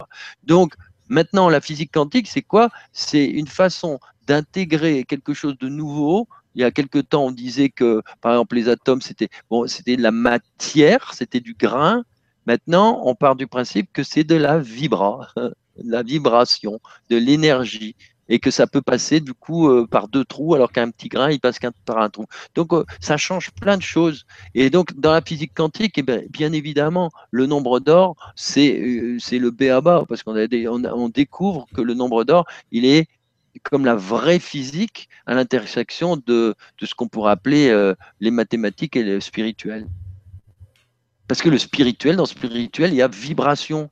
L'esprit, c'est de l'énergie, c'est du, c'est du, de l'invisible. Voilà, c'est ça. C'est qu'on rentre dans quelque chose d'invisible. Avant, on n'osait pas en parler. Et en physique, on ne peut pas parler de ce qu'on ne voit pas. Tandis qu'en physique quantique, on peut se le permettre, entre autres. Voilà. Si je peux euh, essayer de, de, simplifier un peu à ma façon. Mais merci, merci de, de simplifier à ta façon. On en a besoin. Merci beaucoup. Merci Fabrice pour ta question. Très gentil. Euh, alors ensuite, euh, ensuite nous avons, bah écoute, on, va finir sur, euh, sur les crop circles comme on l'avait commencé, même si c'était une émission sur le nombre d'or, parce que je vois qu'il y a Florian dont tu parlais au début, qui, s'est manifesté ce soir, et qui nous dit ton hommage m'a fait beaucoup de plaisir par rapport au crop circle de Rottweiler. Euh, et oui, je te suis en direct. J'espère apporter plus chaque jour. Quelle chance de l'avoir à 300 mètres de ma maison. Donc Florian est présent avec nous. Merci euh, pour ton invitation, Florian, pour, euh, pour ton numéro de téléphone. Donc, je rappelle à tout le monde, euh, voilà, faites bien attention aux dates. Donc, nous sommes aujourd'hui le 15 juin, le jour de l'enregistrement de cette émission. donc, voilà, je pense que ce ne sera pas la peine en, 2016 d'appeler Florian. Ah Peut-être qu'il aura changé de numéro de téléphone d'ici là. Mais, mais en tout cas, pour cette période, tu disais que toi, Umberto, tu sentais bien ce crop circle rester un bon moment au vu de l'énergie qui s'en dégageait. Donc, au moins cet été. Oui, on pourrait y aller. Et euh, ceux qui voudront des renseignements, euh, ils pourront les avoir aussi sur, sur le site. Euh, et je pense que sur le forum, il va repartir un peu le forum parce que on aura, voilà, on va, mettre tous les commentaires, tous les éléments. Donc voilà, il suffit de faire comme d'habitude, ce qui est marqué là derrière, cercle dans la nuit. Hein, cercle dans la nuit, on trouve tout de suite, ou crop circle, et puis vous regardez les premiers sites. Donc vous trouverez le site. Voilà. Voilà, et eh ben, merci beaucoup. Je vous remercie tous pour votre présence ce soir. Euh, on va s'arrêter là. Donc, il est 22 heures passées. Euh, je vais juste euh, vous rappeler ce que vous retrouverez demain sur le grand changement. Donc, à 14h, comme tous les mercredis, vous allez retrouver Sylvie sur LGC1. Et demain, ce sera une émission avec Christian Duval, Voyage au cœur de nos origines. Et demain soir, vous allez retrouver une Vibra conférence avec Stéphane, qui sera en compagnie d'Armel Six pour euh, donc une Vibra conférence qui s'appelle Tous ensemble et individuellement pour le changement. Voilà, je crois que le, titre euh, veut dire aussi beaucoup de choses. Donc, ça sera très intéressant comme Vibra conférence demain soir. Et moi, j'ai été ravie, vraiment, euh, du fond du cœur, de vous retrouver ce soir et de faire encore une soirée avec toi, Umberto. Et en ce qui nous concerne, pour la chaîne LGC de Lumière sur les mystères de l'univers, donc ce soir, nous avons fait la lumière sur le nombre d'or, une partie. Nous terminerons donc le 30 juin, comme je vous l'ai dit. Mais nous allons avoir la chance de retrouver Jean-Michel Raoux pour la suite des chroniques. Et ça sera donc jeudi. Euh, la chronique s'appelle donc La mission céleste, le secret du pèlerinage des étoiles. Donc on continue les chroniques avec Jean-Michel jeudi à 20h en direct. Euh, je voulais dire quelque chose. Je voulais te dire quelque chose. On n'avait pas, on n'avait pas une date le 16, euh, le 16 juin, parce qu'il me semble qu'on en avait mis deux. On en a mis deux et nous sommes aujourd'hui le 16. ah bah oui, attends. Oh là, j'ai regardé mon calendrier. Oui, oui, et ça passe trop vite. Ça, passe trop vite. Ah oui, je me suis trompé de colonne. Oh là là, ça passe trop vite. D'accord, bah, il faudra certainement euh, euh, voir euh, la suite. Oui. oui, oui donc ce sera le 30, c'est prévu aussi. je ne sais pas si on aura fini. Hein. En tout cas, il y a Parfait. En tout cas, je te remercie. Je remercie tout le monde parce que j'ai été vraiment ému de, toutes ces, euh, ces, témoignages, ces questions. Là, c'est, Bon, très bien. Ce sera avec plaisir qu'on se retrouvera le 30. Oui, donc je vous dis au revoir à tous. Il est 22h11. Voilà, ça c'est mon chiffre. C'est celui pour dire au revoir en ce qui me concerne. Je vous remercie beaucoup. Au revoir. Et comme d'habitude, je laisse ce petit mot de la fin à Umberto. Tu as quelque chose à rajouter Je, crois, l'avoir dit, et puis euh, c'est chouette qu'on termine à 22h11, hein, puisque Crop Circle, c'était celui du 11. Eh ben voilà. Au revoir tout le monde, je vous remercie beaucoup. Au revoir.